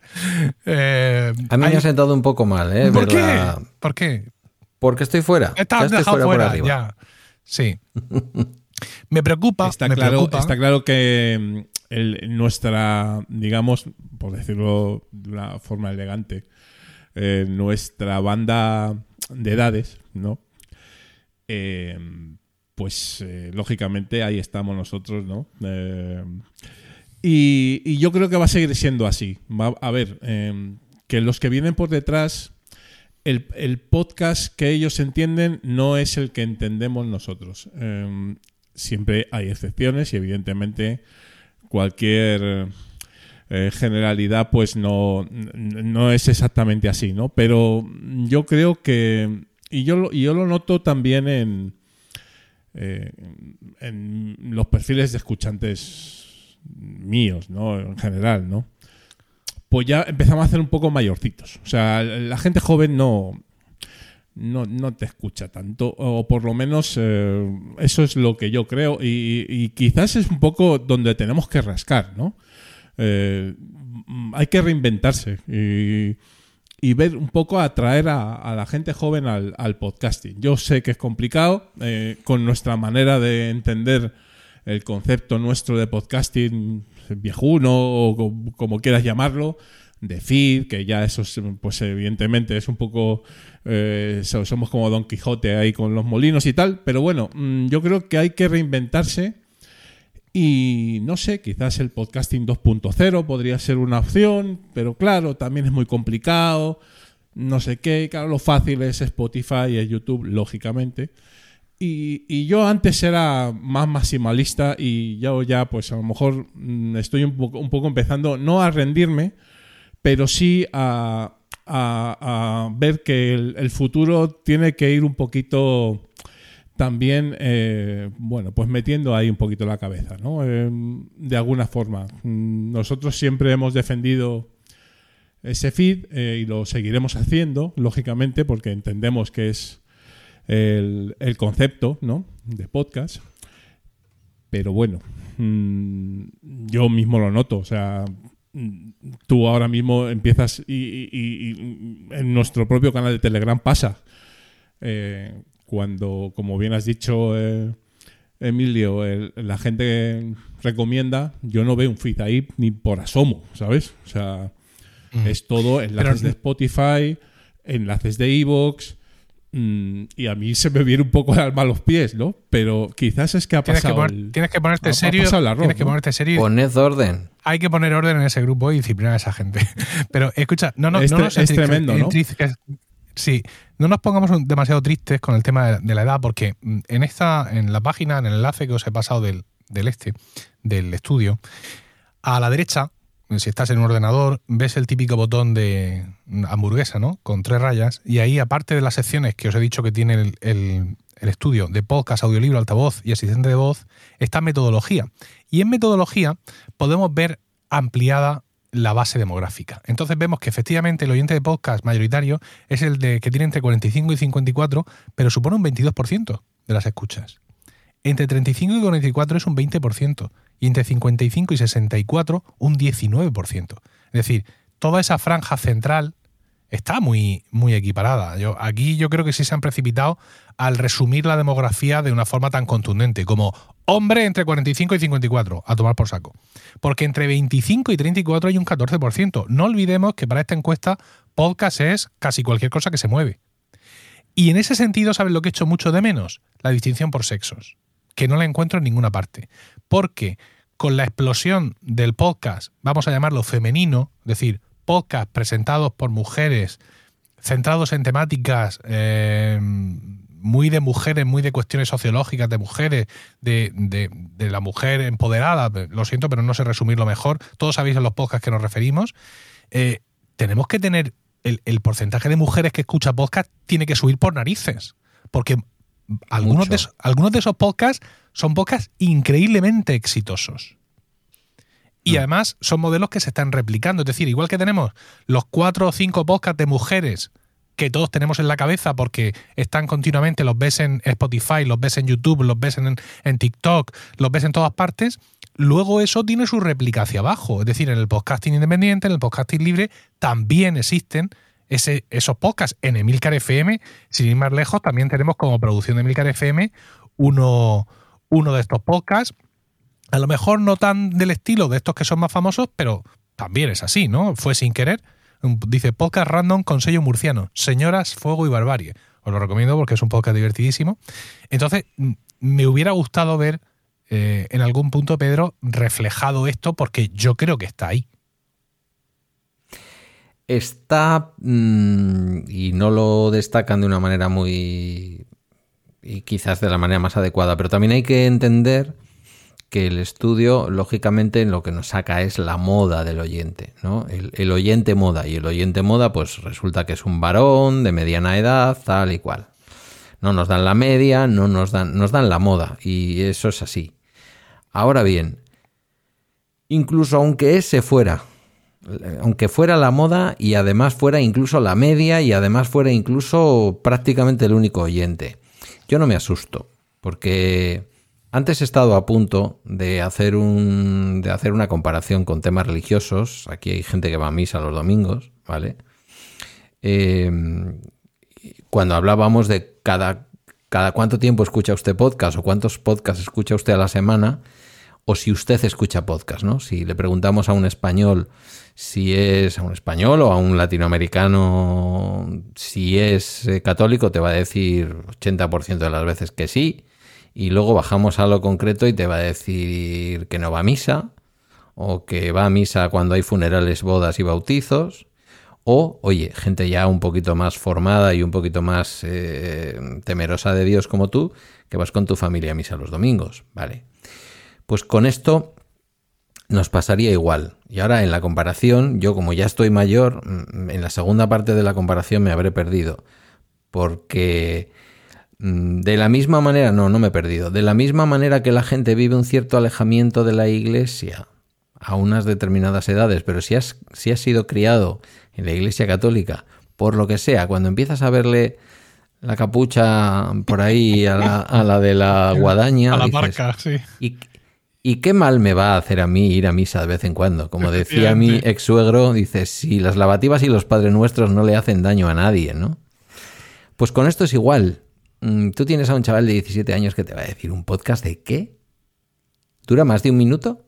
Sí, dura más de un minuto. A la mierda. O sea, yo más de un minuto, las partidas que me he hecho en el, en el FIFA. Lo demás, vídeos de TikTok o vídeos de tal. Ya, pero escucha, madurará. Irá a la universidad. Se interesará por la economía y por la historia de España.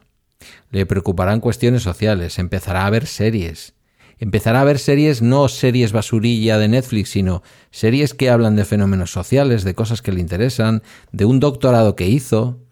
Y esa gente llega al podcasting. O sea, nosotros no estaremos aquí y el podcast tal y como lo conocemos. Yo sé que, Julián está en una pendiente completamente autodestructiva de creer que nos vamos todos a la mierda. cuando lo que está haciendo con su programa es todo lo contrario, es, es, provocar y generar que la gente entienda lo que es la esencia del podcasting, como lo que es la esencia del flamenco. Y luego nos van a gustar los grupos de flamenquito pop, que una cosa no quita la otra, ¿no?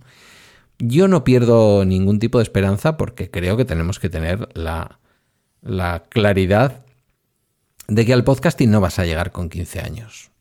Posiblemente ni hacerlo. Tengo pruebas en casa de que después de una cierta madurez y alcanzar la, la, adolescencia, uno deja de interesarse por participar con su padre en un podcast y por supuesto de escucharlos. Pero luego la vida vuelve. Y entonces yo creo, sinceramente, es que lo voy a decir con todas las letras, creo que escuchar podcast habitualmente todas las semanas y más de una vez al día es un síntoma de madurez. Y casi todos los seres humanos llegamos a la madurez. Hay gente que no, hay gente que es Peter Pan toda su vida, pero casi todos llegamos a la madurez. Y además, por debajo, creo que por debajo de esa moda que destaca el, que destaca el estudio de señor ya de mediana edad y tal, eh, efectivamente, la, no los baby boomers, sino los millennials que vienen detrás, eh, sí se han sumado, no a nuestro podcasting posiblemente, pero sí a los podcasts. Y como ya también somos mayores y vamos haciéndonos un poquito más ligeros a la hora de juzgar a los demás, pues mira chicos, si están escuchando eh, Podium Podcast, un programa de moda que está en, el, está en la conversación en la universidad, pues bienvenido sea que lo escuchen. Yo creo en ese sentido, yo soy muy optimista.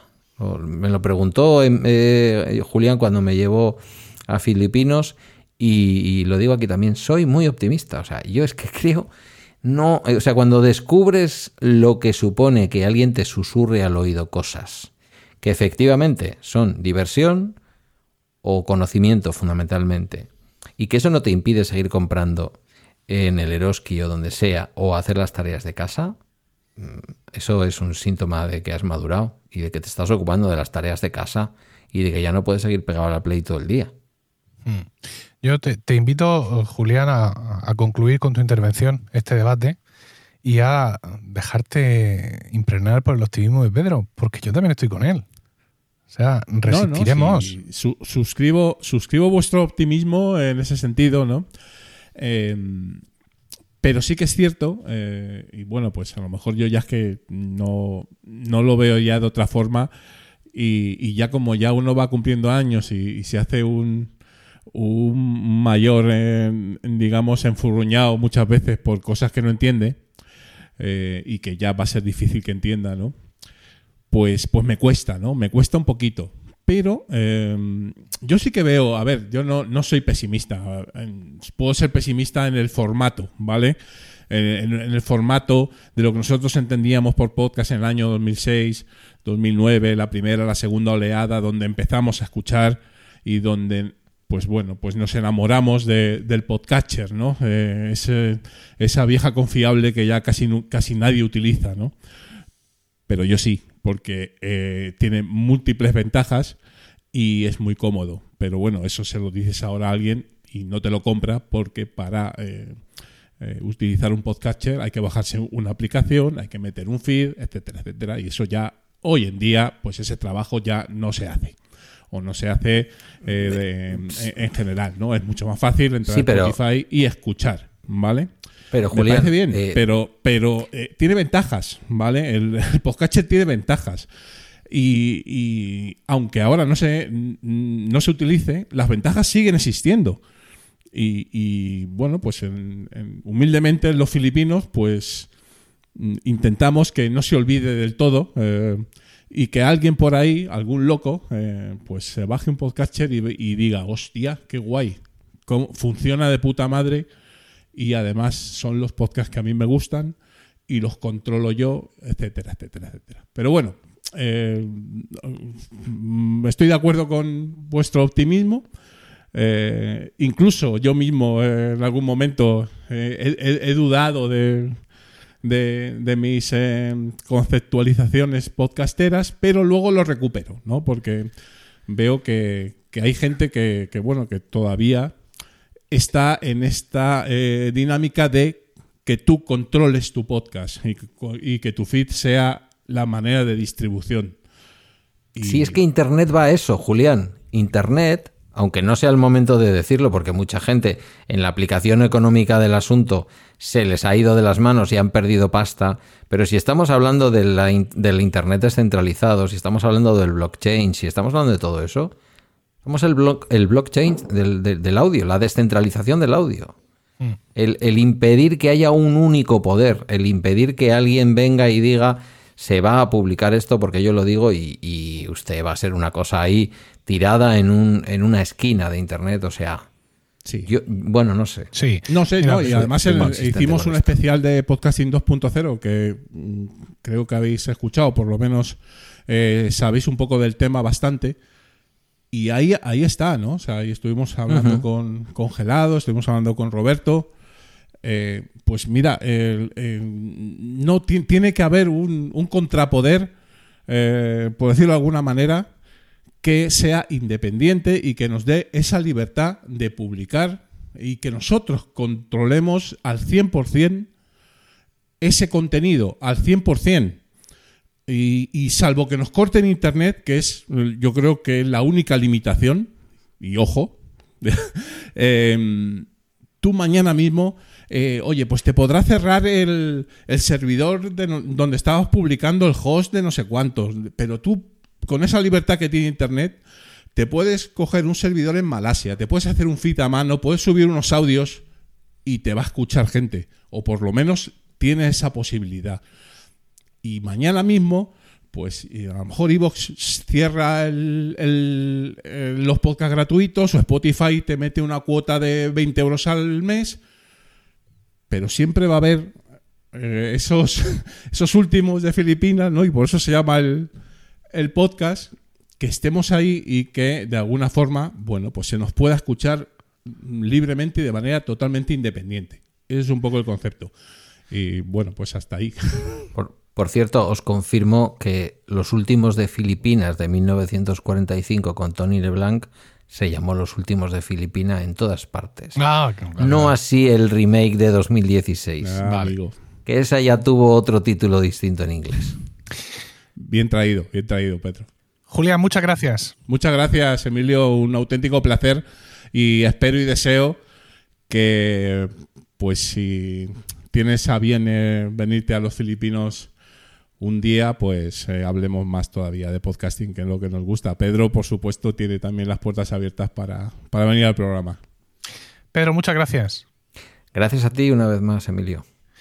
Y ya que Pedro ha traído un poco el contexto religioso, pues quiero acabar, pues igual que le hemos dicho a Julián que abandone su pesimismo, deciroslo a todos, ¿no? Como se dice en misa, en latín, que queda mejor, sursum corda. Y esto ha sido todo Muchas gracias por el tiempo que has dedicado a escuchar este capítulo. Espero tus comentarios en el canal de Discord de Promo Podcast, al cual puedes acceder a través de emilcar.fm barra Discord y también a través de otros medios de contacto o redes sociales que puedes encontrar en emilcar.fm barra Promo Podcast, porque sí, todos los podcasts tienen que tener su web. Un saludo y no olvides recomendar Promo Podcast, porque no hay nada que le guste más a un podcaster que hablar de podcasting.